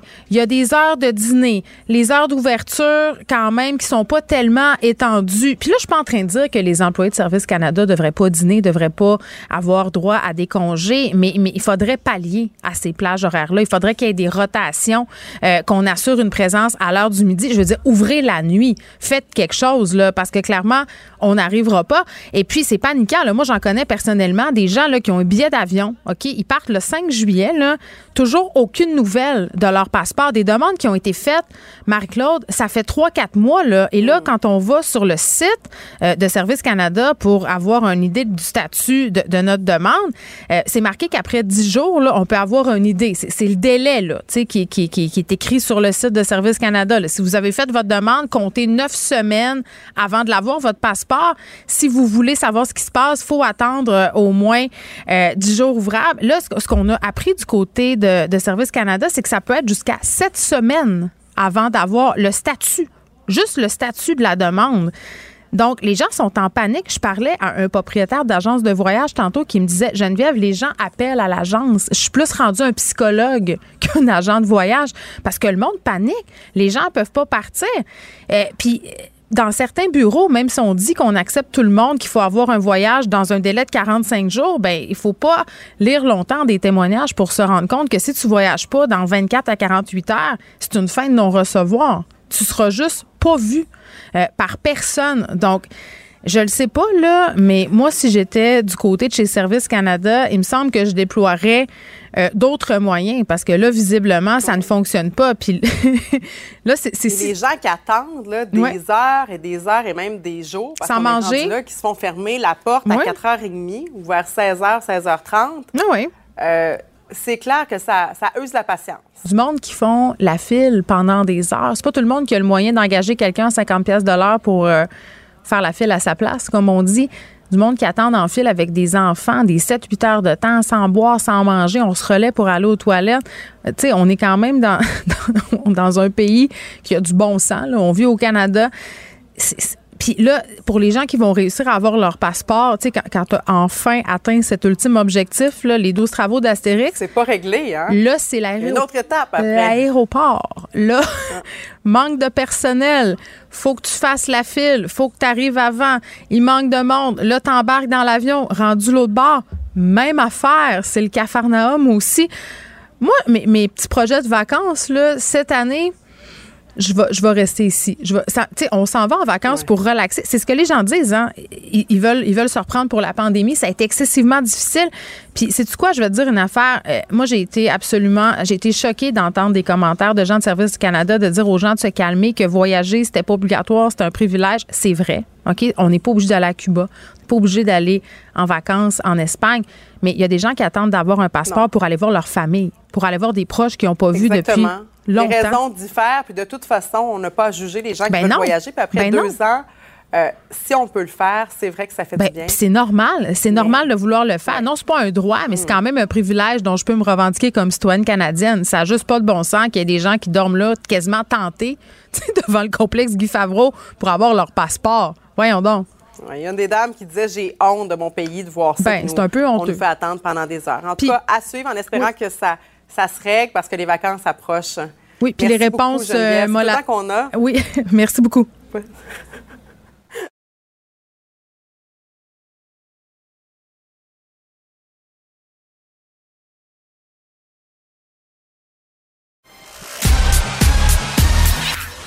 Geneviève Peterson. Elle est aussi passionnée quand elle parle de religion que de littérature. Elle saisit tous les enjeux et en parle ouvertement. Vous écoutez Geneviève Peterson. Gab Caron qui est là. Salut, Gab. Salut. Bon, tu le sais, j'aurai plus d'emploi à partir de demain, 15h30. Euh, peut-être que je vais pouvoir postuler euh, au sein de l'entreprise dont tu vas nous parler aujourd'hui. Ben écoute, euh, moi je suis là pour toi, Geneviève. Là. je t'ai proposé plein d'emplois insolites au courant de la saison. Et celui-là, je t'avoue qu'il me donne des frissons. En fait, c'est la compagnie qui s'appelle Pest Informer, qui se décrit là en fait comme euh, une ressource pour le contrôle des insectes nuisibles, qui cherche présentement des volontaires. Donc, ils cherchent entre 5 euh, et 7 propriétaires de maisons qui seraient prêts à héberger une centaine de coquerelles. Arc! Euh, oui, puis pas genre euh, dans, dans des bocaux là qu'on laisse dans ton salon puis on voit comment ça évolue. Non, non, non. On arrive chez vous, on lâche lousse une centaine de coquerelles, puis on revient euh, dans 30 jours pour voir ça doit comment ça se passe. tellement être payant parce que personne accepterait ça pour rien au monde.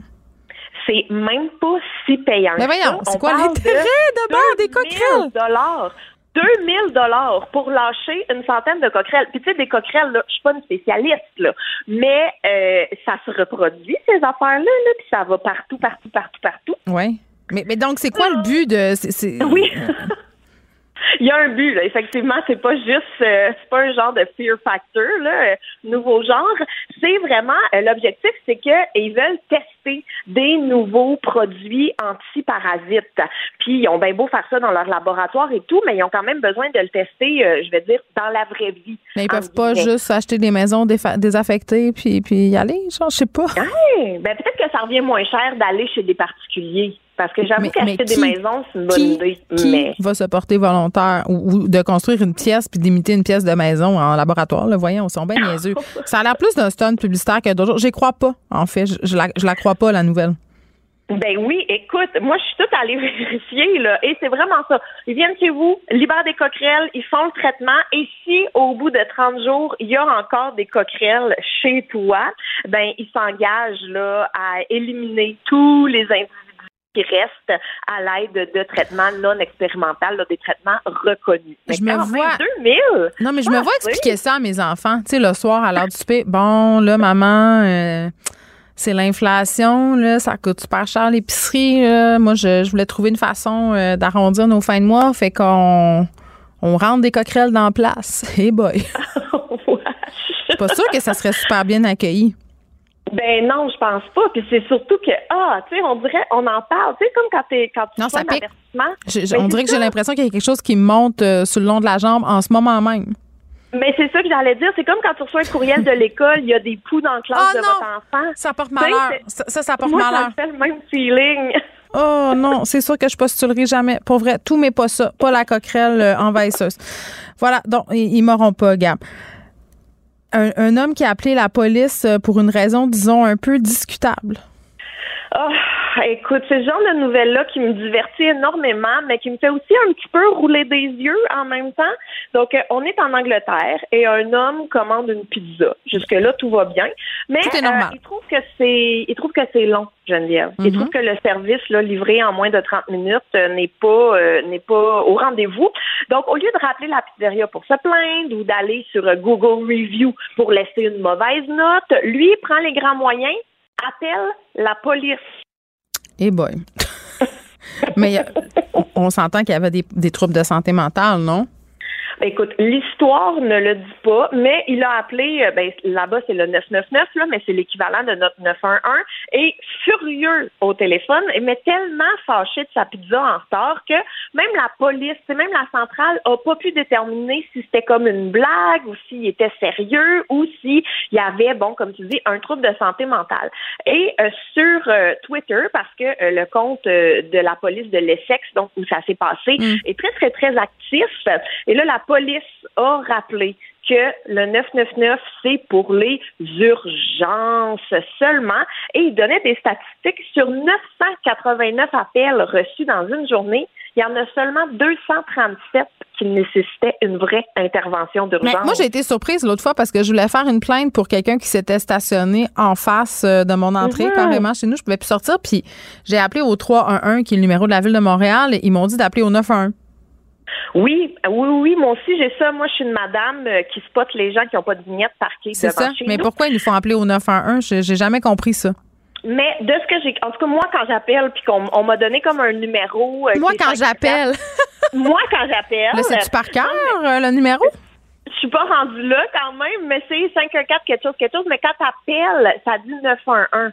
Mais ils m'ont bien averti là de pas paniquer, puis que c'est pas. J'ai l'impression qu'il y a comme un 911 d'urgence, pas urgence. Oui, c'est ça, parce que moi, j'ai eu le même réflexe, puis on se dit non, madame, vous n'êtes pas en train de prendre la place de personne, mais des gens, moi, je, je t'ai déjà compté, mon voisin, euh, quand j'habitais euh, dans Hochelaga Maisonneuve, il fantasmait sur les pompiers. Vraiment, là, OK? Il y avait des problèmes de santé mentale et appelait les pompiers régulièrement. Il se cachait dans le fond de son appart. Il regardait par, tu sais, l'œil magique pour voir qui arrive, là. Bon, puis j'imagine Ouais. qu'il faisait ce qu'il avait à faire, là, mais les pompiers étaient obligés de venir puis ils cognaient chez nous pour savoir si tout était correct. Puis c'est eux autres qui m'avaient expliqué ça, là. Votre voisin, il appelle souvent. Euh, Je pense que il y a un petit, euh, un petit, un petit quelque chose, un petit kink avec les pompiers. Puis évidemment, quand tu appelles tout le temps les pompiers comme ça, tu reçois des factures mirobolantes, là. Donc, c'est Ben ça qui oui. se passait. Écoute, de tout, euh, tout, tout est prétexte à l'anecdote, Gab. Aujourd'hui, c'est ma fête, j'ai le droit de cabotiner. Merci. Ben, bonne fête! Mais merci beaucoup. Bye bye. Salut! Ne vous laissez pas berner par ces prises de position saisissantes. Geneviève Peterson est aussi une grande sensible. Vous écoutez Geneviève Peterson. Je m'appelle Elisabeth, scorpion ascendant lion. Je suis passionnée d'astrologie depuis longtemps, très longtemps. Genre que j'ai suivi des ateliers avec des madames ménopausées qui ont des multiples chats, avant que l'astrologie soit cool sur Instagram. Moi, c'est Léa, lion ascendant lion. Moi aussi, je suis passionnée d'astrologie, surtout si je suis un peu pompette, pour être honnête. En fait, je trouve surtout que l'astrologie, c'est un bon prétexte pour se connaître différemment entre humains. On s'est rendu compte, Léa et moi, qu'on parlait d'astrologie pas mal souvent. On a donc eu le goût de recréer ces échanges-là avec nos invités et avec vous d'entendre un extrait du balado Allô Astro. Elles sont là, elles sont avec moi. Léa Vincent et Elisabeth Étienne. Salut les filles. Allô? Vous êtes mon cadeau de fête aujourd'hui. J'ai demandé à ce que à ce que vous soyez ici. Moi, je, savais même pas qu'on avait un, balado d'astrologie sur que moi je suis euh, comment je, me décrirais? Moi, je suis un, peu comme toi, je pense. Léa, je, je suis pas sûre que je crois tant à l'astrologie, mais en même temps, je m'y intéresse un peu trop. Mm-hmm. C'est comme suspect, mon affaire. J'ai fait un reportage, c'est voyante. Je vais voir des voyantes, puis je tripe au bout, puis j'ai téléchargé des applications comme CoStar, puis de Pattern, comme, comme bien des gens. Mais, mais j'ai envie de vous demander, Elisabeth, euh, pourquoi vous avez décidé de créer un balado sur l'astrologie? Parce que je pense que c'est plus toi l'astrologue des deux, hein? Mettons qu'il y a euh, quelque chose, des titres à définir. Euh, je suis la geek d'astro. OK. ben, en fait, on voulait rendre ça accessible, on voulait rendre ça le fun parce que c'est tellement la mode ces temps-ci, tu sais, euh, tout est récupéré. Non, mais sur TikTok, c'est comme, c'est même plus honteux de triper sur l'astrologie. C'est hyper trendy. C'est fashion. Puis en même temps, tu sais, moi, mettons, ce que je vois sur TikTok, tu sais, c'est sûr que j'ai pas 14 ans, fait que je relate pas tant. Oui. Mais en même temps, quand c'est genre trop rochant, astrologie, euh, Jojo Savoir, je décroche. Ouais. Fait que ce in-between-là de trentenaire qui se commence à s'intéresser avec une geek d'astrologie qui dit des bonnes affaires. Ben, c'est ben, intéressant. Ben, c'est ça, c'est la formule duo qui est intéressante avec une personne qui connaît beaucoup ça, puis une personne qui connaît moins ça je pense que ça rend le truc accessible, tu sais, plus. Ouais, mais là, attends, là, euh, Elisabeth, es-tu allée à Poudlard, là? Je veux dire, dans le sens, tu l'as su, tu l'as suivi où ta formation d'astrologue? Oui. Ah, pour vrai? Non, mais OK. Je, non, j'ai pas été à Poudlard, à mon grand, euh, ma grande déception, mais euh, j'ai suivi, c'est ça, beaucoup d'ateliers avec des madames d'âge mûr, qui sont souvent les pros de la chose. Des vieilles sorcières? Ben non, pas mais des non, mais, sorcières. non, mais je dis ça de, de façon très positive. Moi, une sorcière, oui, j'aime ça. sorcière, c'est nice. Oui, moi, je la sorcière de. Je comprends absolument. Je ben oui, c'est ça. J'ai suivi des ateliers dans le temps où c'était pas si trendy, où il y avait pas des chicks euh, sur Instagram qui faisaient les cartes. Fait que je m'en vantais pas nécessairement. J'en parlais des fois dans des parties à des gens que ça intéressait, mais c'est pas quelque chose que je criais sur tous les toits. Mais oui, moi, je regarde ça, l'astro, comme je regarde un bulletin de météo. Là. Chaque jour, je regarde les transits. Euh, puis ça dépasse juste le cadre personnel de moi, mon signe. C'est vraiment qu'est-ce qui se passe dans le ciel en ce moment puis comment ça nous affecte comme société. Moi, je pense tout de suite. Non, mais je pense tout de suite à Mercure rétrograde.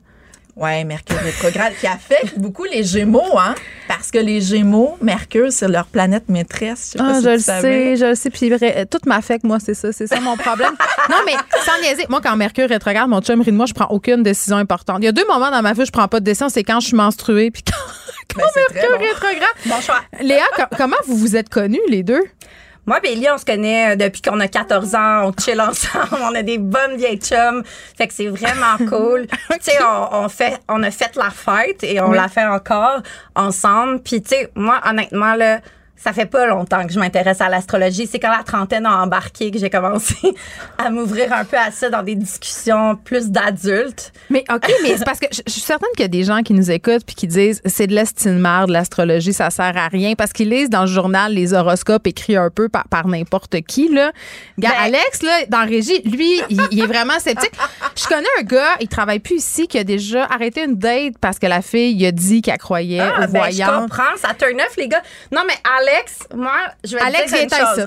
Rentre en studio.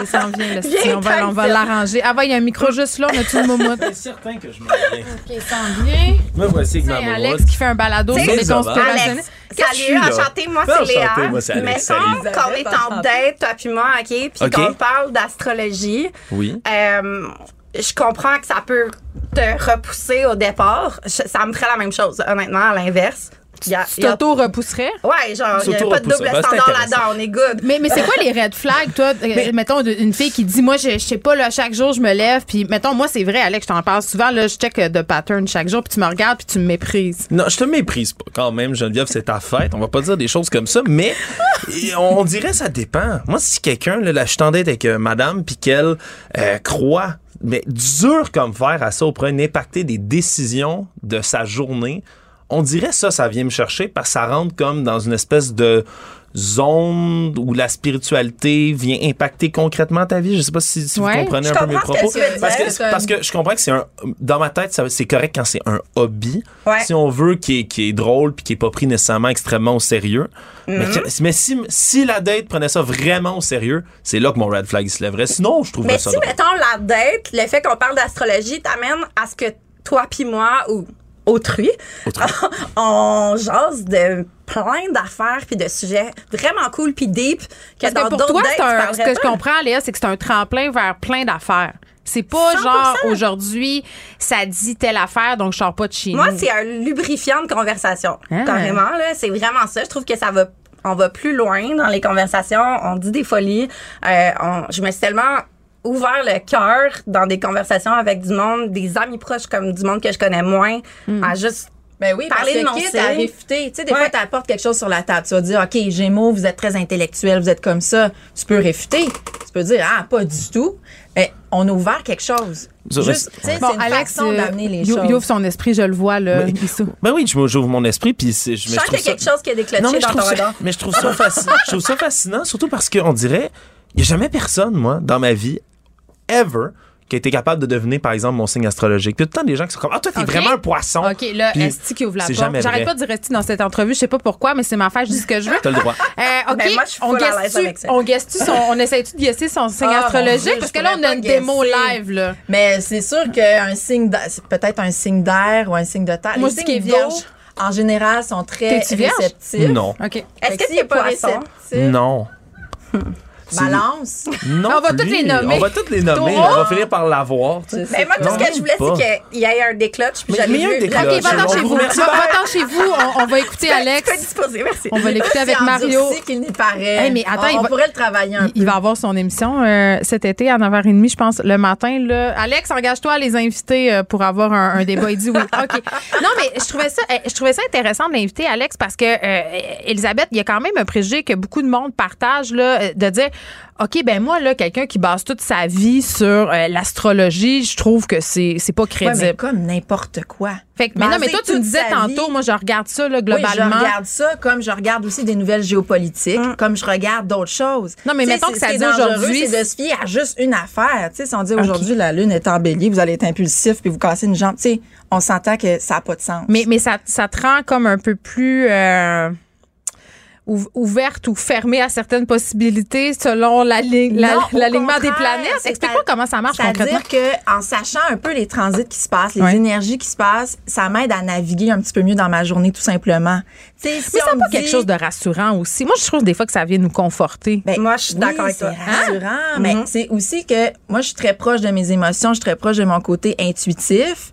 Puis j'ai mon côté rationnel qui est très développé aussi. Là. Je veux dire, je suis capable d'enligner des chiffres ensemble, mais j'ai ce côté-là intuitif qui, qui est assouvi, là, je pense, par l'astrologie. C'est comme une façon de se dédouaner de parler beaucoup de, de son intérieur puis de la psychologie, Léa. Non, un peu quand même. Ben, un peu, tu sais, je veux dire, sais, je fais souvent la blague, oui, lion, ascendant lion, j'aime beaucoup parler de moi, lol, lol. Mais tu sais, dans les faits, oui, c'est vrai.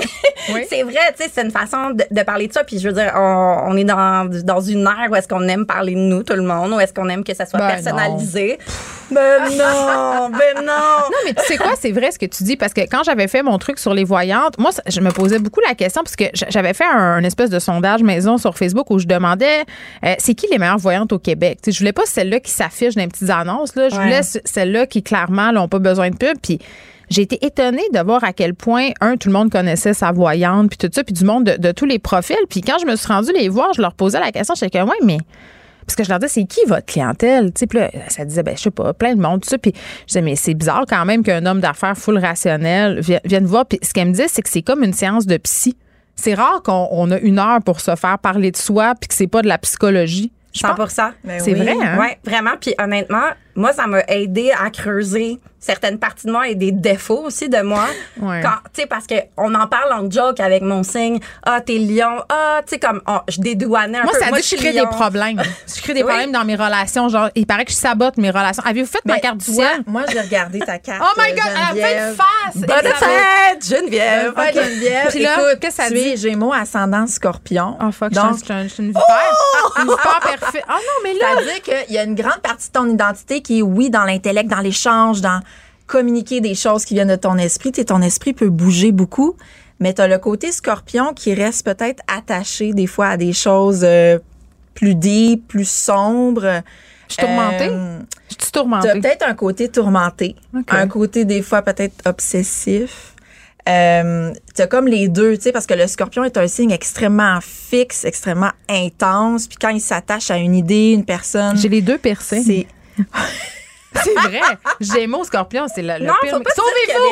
Ouais, c'est les, les- apparemment, c'est les deux piercings, là, mais moi, je comprends pas. Là. J'ai des amis des deux, puis moi, je suis scorpion personnellement, là, puis je veux dire, je pense que je suis une bonne personne. Non, faut. Ils ont moins une bonne réputation. C'est sûr qu'il y a des signes plus glorieux, là. C'est quoi les signes les plus glorieux? Ben, le lion, Euh, c'est quand écoute, même super glorieux. Regarde-la elle qu'elle est. Elle capote sur Elle le braque lion. son signe. Ben non, mais tu sais, c'est le soleil. Je veux dire, c'est. Ça attire le monde autour Ouais, de c'est toi. ça. Dis-le que moi, je suis juste une dualité qui sait pas ce qu'il veut, puis une vipère perfide qui empoisonne Non, mais- le monde. Non, non, non, Mais c'est hey, c'est là pour partager tellement d'idées. Tu sais, le Gémeaux a ce côté-là d'être capable de comprendre plusieurs points de vue, Mais ça, euh, c'est de vrai. pas prendre parti, de pas être boqué dans des situations ou des idées qui sont dépassées. Tu as cette capacité-là à recevoir puis à transmettre de l'information comme sais, comme personne Mais, mais ça, t'as pas besoin de mon signe astrologique pour, pour le savoir. Je suis devant Bien micro.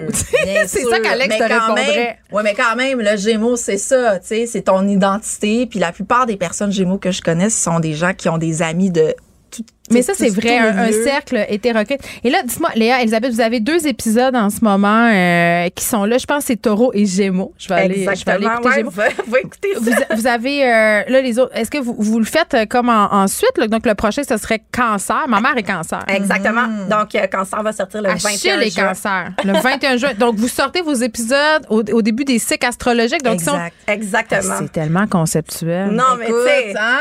Gars, on Ça pas, là. pas, là.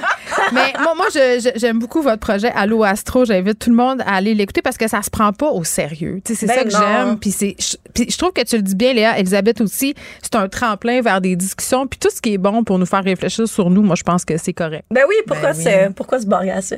Ben oui. Suivez-nous sur Instagram. Vous avez, est-ce on que est vous là. avez, ah oui, je On a un vous. Instagram, on fait des suivi. capsules vraiment cool, on fait God. des trucs sur YouTube. Gars, moi, je suis là pour tout plugger. là, euh, vous n'êtes pas des affaires de cristaux. Là. Moi, je veux, de ça, les cristaux, je débarque, par exemple. Pas Non, non, nous autres, c'est astro. Pas astrologie. Ça va bien aller, Geneviève. Sérieusement, tu vas triper. OK, merci beaucoup, les filles. Léa! Vincent et Elisabeth Étienne, animatrice du balado. Allô, Astro. Geneviève Peterson. Rebelle dans l'âme, elle dénonce l'injustice et revendique le changement. Léa Strisky, Mais je veux que tu le saches que ça a un effet. Mathieu Cyr, Ouais, mais ça, c'est vos traditions, ça. la rencontre. Il y a de l'éducation à faire. Faut avouer que je suis pour la démarche. La rencontre Strisky-Cyr. Salut à vous deux. Salut. Bon, Mathieu, tu voulais parler de la police israélienne qui tait les conclusions d'une enquête. Oui, c'est une enquête, euh, c'est une autre enquête bidon. C'est désolant de voir ça. C'est une journaliste euh, d'Al Jazeera qui était euh, sur le terrain en Cisjordanie occupée euh, il, y a, il y a quelques mois, au mois de mai dernier, euh, qui a été euh, qui, qui était victime, en fait, elle est morte. Elle était atteinte par balle, euh, même si elle avait un gilet par balle et euh, c'était écrit presse euh, sur elle. Et ils ont fait une enquête parce que la balle serait venue des soldats israéliens, alors que l'armée israélienne disait que c'était les Palestiniens qui l'avaient tiré.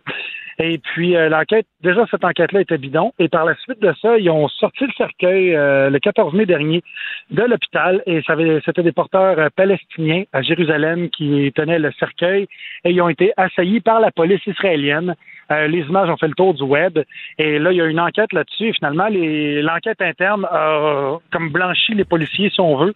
Euh, Il n'y a pas de coupable, il n'y a rien qui s'est passé, il n'y a rien à voir, retournez à vos occupations. Et je trouve ça assez, euh, assez, assez fou de voir ça euh, dans une période où tout peut se voir sur le web. Et je, je trouve ça fou que les, euh, comment je peux dire ça, que, que les Israéliens, tu sais, je suis allé en Israël il n'y a pas longtemps, je suis allé Mm. il, y a, il y a- il y a deux ans pour un tournage, et j'ai rencontré beaucoup d'Israéliens qui étaient dissidents du régime, qui étaient contre le régime, euh, qui, qui endossaient pas ça, qui refusaient de faire leur service militaire et tout et tout, et je me dis, qu'est-ce qu'ils font, ces gens-là? Parce que là, j'ai vu des manifestations par rapport à ça du côté palestinien ou en Cisjordanie occupée, mais j'ai rien vu du côté israélien. Mais ils peuvent pas faire grand-chose? ben, justement, ils ont, ils ont plus de droits qu'en Chine, mais ils peuvent quand même se rebeller, ils Ouais. peuvent quand même aller, aller manifester pacifiquement, tu sais, puis je trouve qu'il y y a une espèce de répression qui est pas là. Puis quand j'étais là-bas, j'ai vu un peuple, euh, pour ceux que j'ai vus, j'ai vu un peuple ouvert, j'ai vu un peuple vraiment qui qui qui était euh, qui, qui prônait l'acceptation puis qui ressemblait pas à ce que leurs dirigeants font. Fait que je suis vraiment désolé de voir ça. Puis je, je, j'en revenais à un autre truc. Il y a beaucoup de gens des fois qui veulent boycotter, qui veulent boycotter des marchés, mais euh, en disant j'achèterai pas de produits chinois parce Ouais. que c'est un État totalitaire, etc. Mais ce que tu punis là-dedans, c'est pas l'État totalitaire en faisant ça, c'est les travailleurs qui font les produits, qui souvent peuvent être contre cet État totalitaire-là. Fait que Toi, ce que tu me dis, c'est que tu crois pas euh, au, au boycott euh, des, des pays, finalement, avec lesquels on n'est pas d'accord euh, à propos de leurs pratiques, leurs pratiques par rapport aux droits humains, notamment, ou, ou d'autres trucs du genre. Là. Ben, ça dépend, tout dépend. tu sais, C'est du cas par cas, ça dépend du contexte. Moi, j'étais dans un état de. J'étais dans, dans une place où on parle d'un microcosme, une micro-société, c'est-à-dire les skaters. Les skaters en Israël étaient pas mal tous contre le système. Puis, quand ils s'ouvraient un skate shop, c'est pas pour faire euh, la promotion de, de l'État israélien.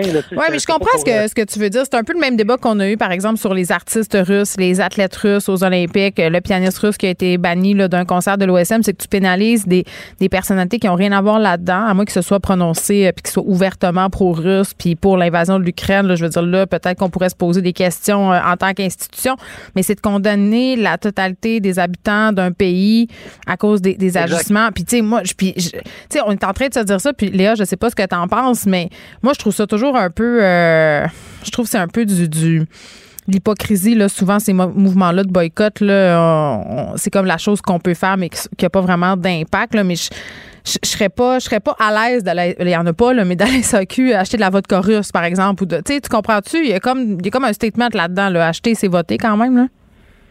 Ben oui, puis c'est sûr qu'il y a tellement de situations où est-ce qu'on se retrouve impuissant, puis tu sais avec euh, l'inter- euh, puis avec l'internet maintenant, c'est qu'on a accès à la à tellement plus de la réalité de tellement plus d'endroits dans le monde, ce qui fait qu'on se sent tellement plus impuissant face à encore plus de sujets. Fait que c'est sûr que tu tu le sais jamais là à quel point tu es une aiguille dans une botte de foin puis que le petit geste que tu fais ça change rien, mais en même temps si on t'en suggère une coupe puis que justement tu n'achètes pas de la vodka russe, tu dis ben c'est quand même mieux que d'en acheter.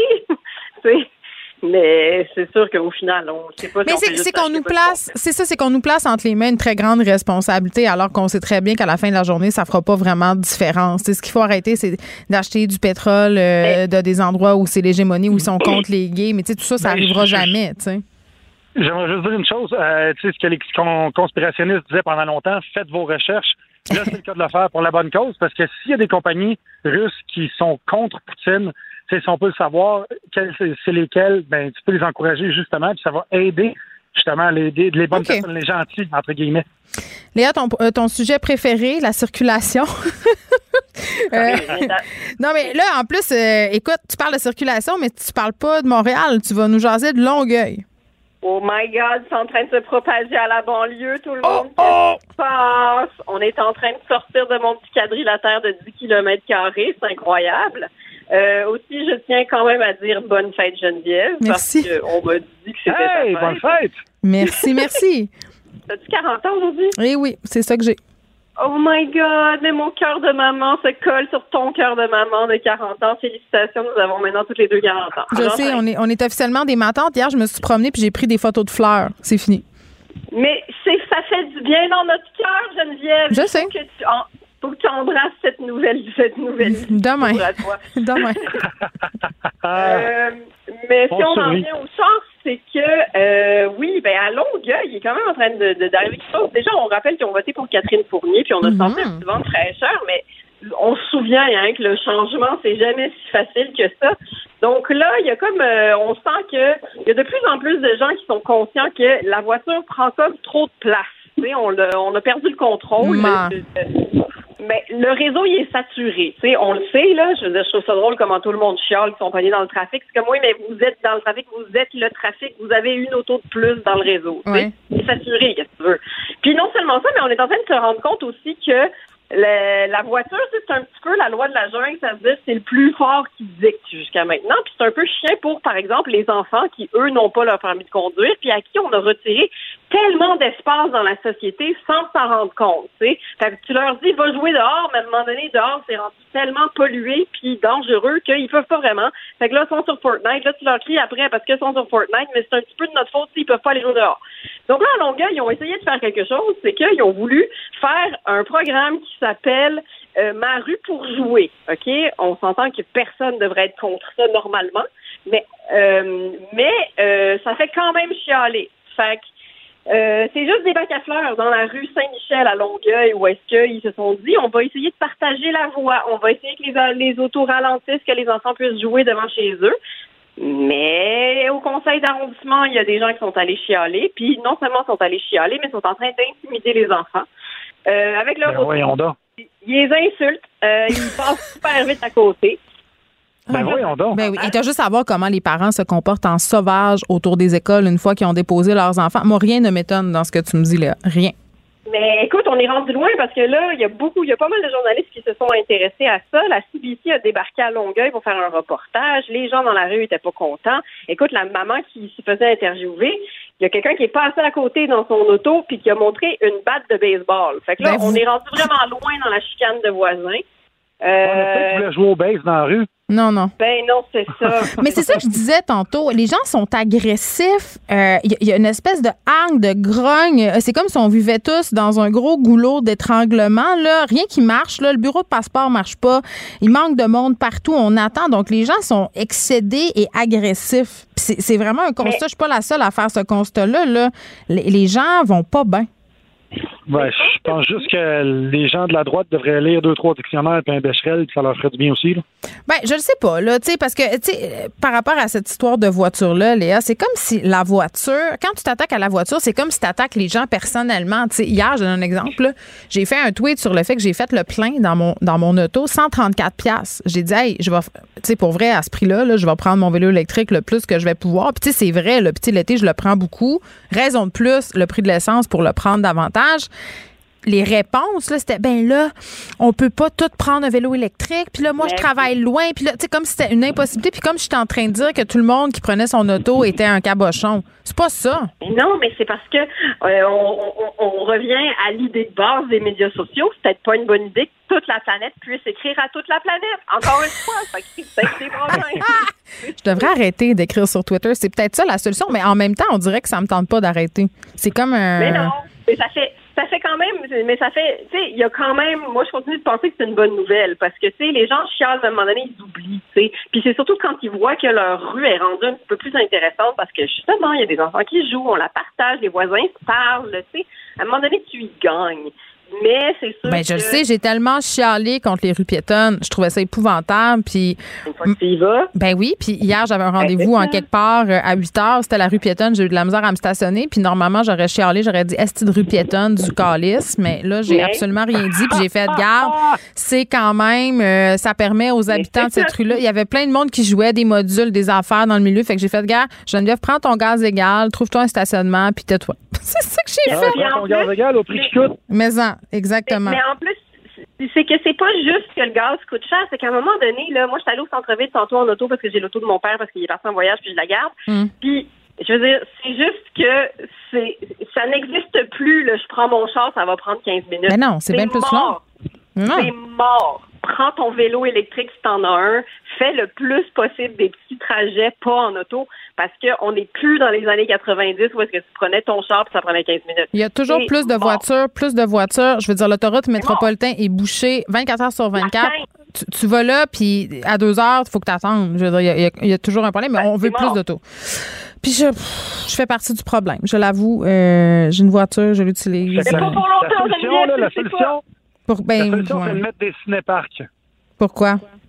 Ben, partout sur le bord de la 40, comme ça, quand dans le trafic, fais Ben pas oui. chier. C'est vrai. Non, mais moi, j'en profite pour, pour faire mes téléphones. Tu sais, je, je rappelle du monde, euh, j'appelle ma mère, je prends des nouvelles d'amis que ça fait longtemps que j'ai pas parlé, mais à un moment donné, j'écoute des podcasts aussi. Regarde, qu'est-ce que tu fais? À un moment donné, faut, faut bien trouver. Mais, mais ce nœud-là de l'automobile, il va falloir le dénouer à un bon moment donné. Puis j'ai pas l'impression qu'il y a tant de volonté que ça de la part des gens, parce que c'est vrai, quand je disais un peu les témoignages de monde qui habite loin, tu sais, tu l'as dit souvent, Léa, là, tout est construit pour la voiture. Donc voilà, on, on continue notre valeureux combat anti-char. Du moins, Léa, toi, tu continues le tien. Moi, je, je reste dubitative par rapport à tout ça, puis je me, je me peins en victime. C'est ça que je fais. Mais OK. bonne fête, Geneviève! Merci. Bonne fête! Bye bye, Bonne merci. fête. Bye! Ciao. Culture et société.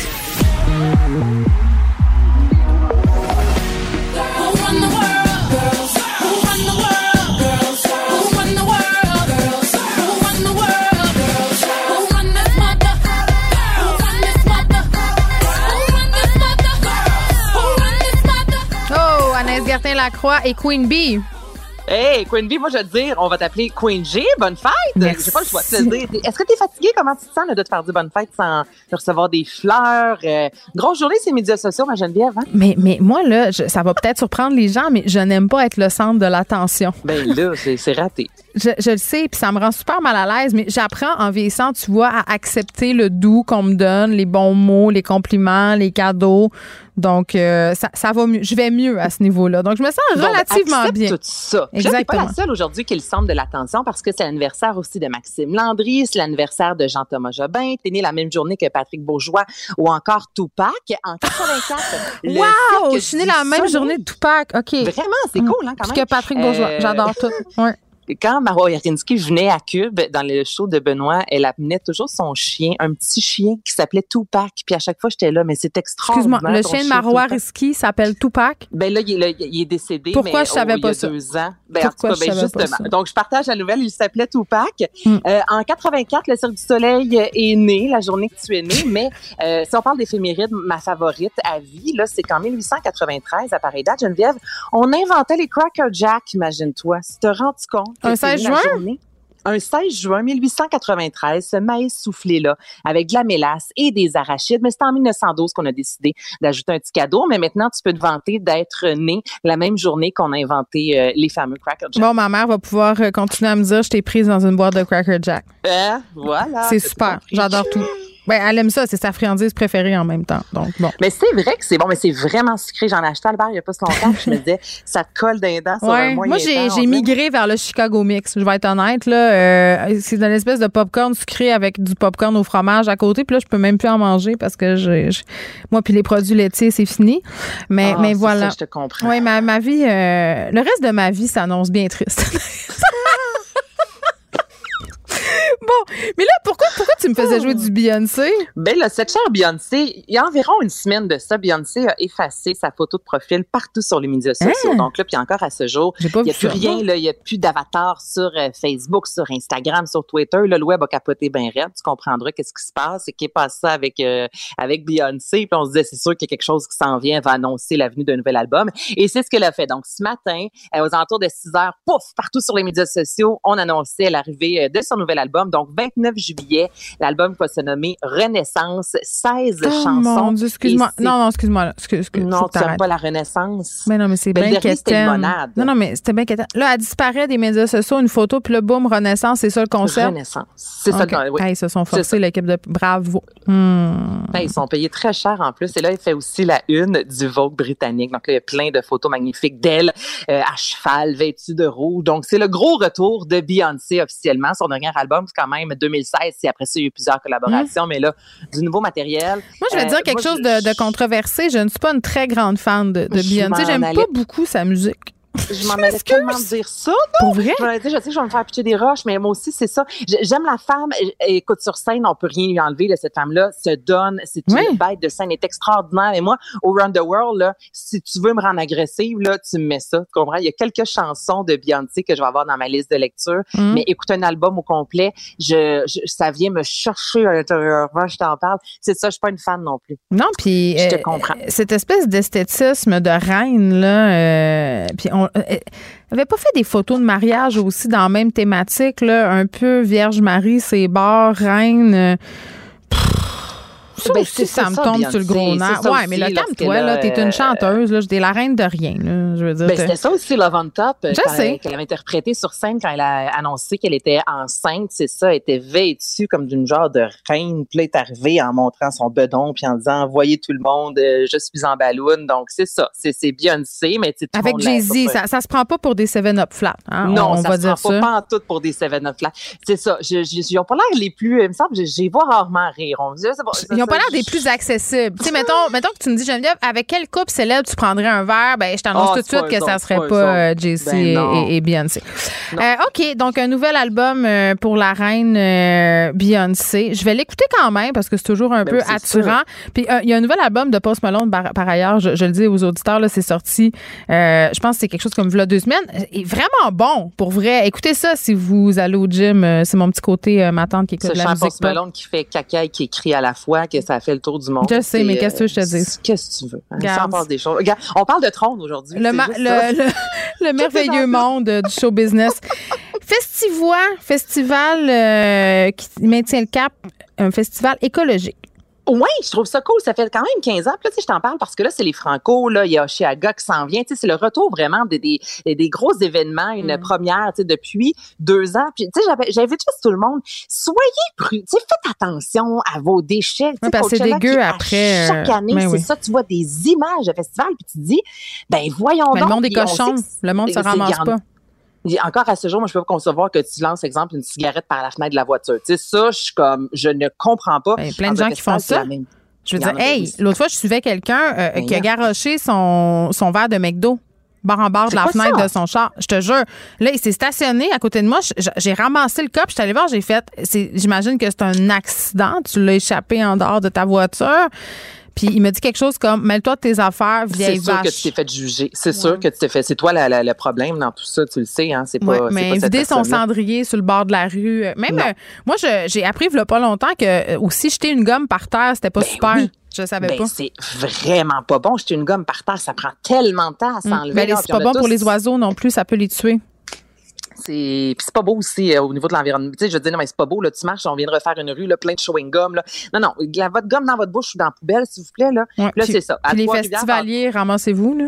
ramassez-vous. Les, les, les festivals, les événements font vraiment attention de plus en plus encore. Justement, là, euh, le festival va avoir une enveloppe quand même de 150 000 dollars Ouais. pour tenter d'être le plus vert possible avec d'acheter des contenants justement euh, qui ben les contenants vont être recyclés. On s'engage à quand même recycler 35 000 euh, soit verre aluminium plastique. Les employés vont se promener avec des voitures électriques. Le transport va être gratuit. Puis là tu regardes un peu ce qui se fait ailleurs. Autant au Québec artistes citoyens en tournée qui a été créé en 2017 où les artistes eux-mêmes lorsqu'ils arrivent en tournée ils peuvent dire ben moi je veux pas avoir de bouteille d'eau dans ma loge. Moi je veux manger des produits locaux. Au même titre que la déesse des mouches à feu ton film si j'en ai parlé avec Anaïs Barbeau-Lavalette qui est un film relativement vert Oui, c'était un plateau écologique, mais c'est un plateau écologique. Donc, tu il y moi, j'avais ri hein, quand il m'avait dit ça. J'ai fait bon, c'est quoi vrai? cette affaire-là? Ben non, mais c'est parce que souvent, c'est comme plus en apparence. Puis on, on- mais, mais c'était vraiment vrai. Là. Il y avait vraiment des efforts qui étaient faits. Puis il n'y avait pas une bouteille d'eau en plastique. Puis il n'y avait rien de tout ça. Là. Puis ça fait vraiment une différence parce Ben, qu'il ça fait une m'expliquait. Oui, il jetait beaucoup de choses euh, sur des plateaux normaux à un moment donné, que ce soit dans le craft, là, la bouffe qu'on sert. Mm-hmm. Euh, donc tout était pensé pour ça. Puis ben, on s'en va vers là. là. Chaque petit geste compte. euh, sais, Mais les festivaliers aussi, tu comprends, Ah même si l'organisation fait tout ce qui est en son pouvoir, puis Ramassez-vous. après ça, tu pitches ton verre à terre. Ouais. Puis euh, quand vous allez aux toilettes, là, ramassez-vous aussi. Moi, j'ai vu des affaires que j'aimerais ça dévoir personnellement, honnêtement. Anaïs Gertin-Lacroix, je te dis merci. À demain. À demain. Merci à, toute l'équipe pour ce merveilleux bonne fête, tous ces cadeaux que vous ne voyez pas, des fleurs, euh, un gloss. Merci à Achille à la mise en onde. Merci à vous, les auditeurs. On se retrouve demain à 13h. Cube Radio.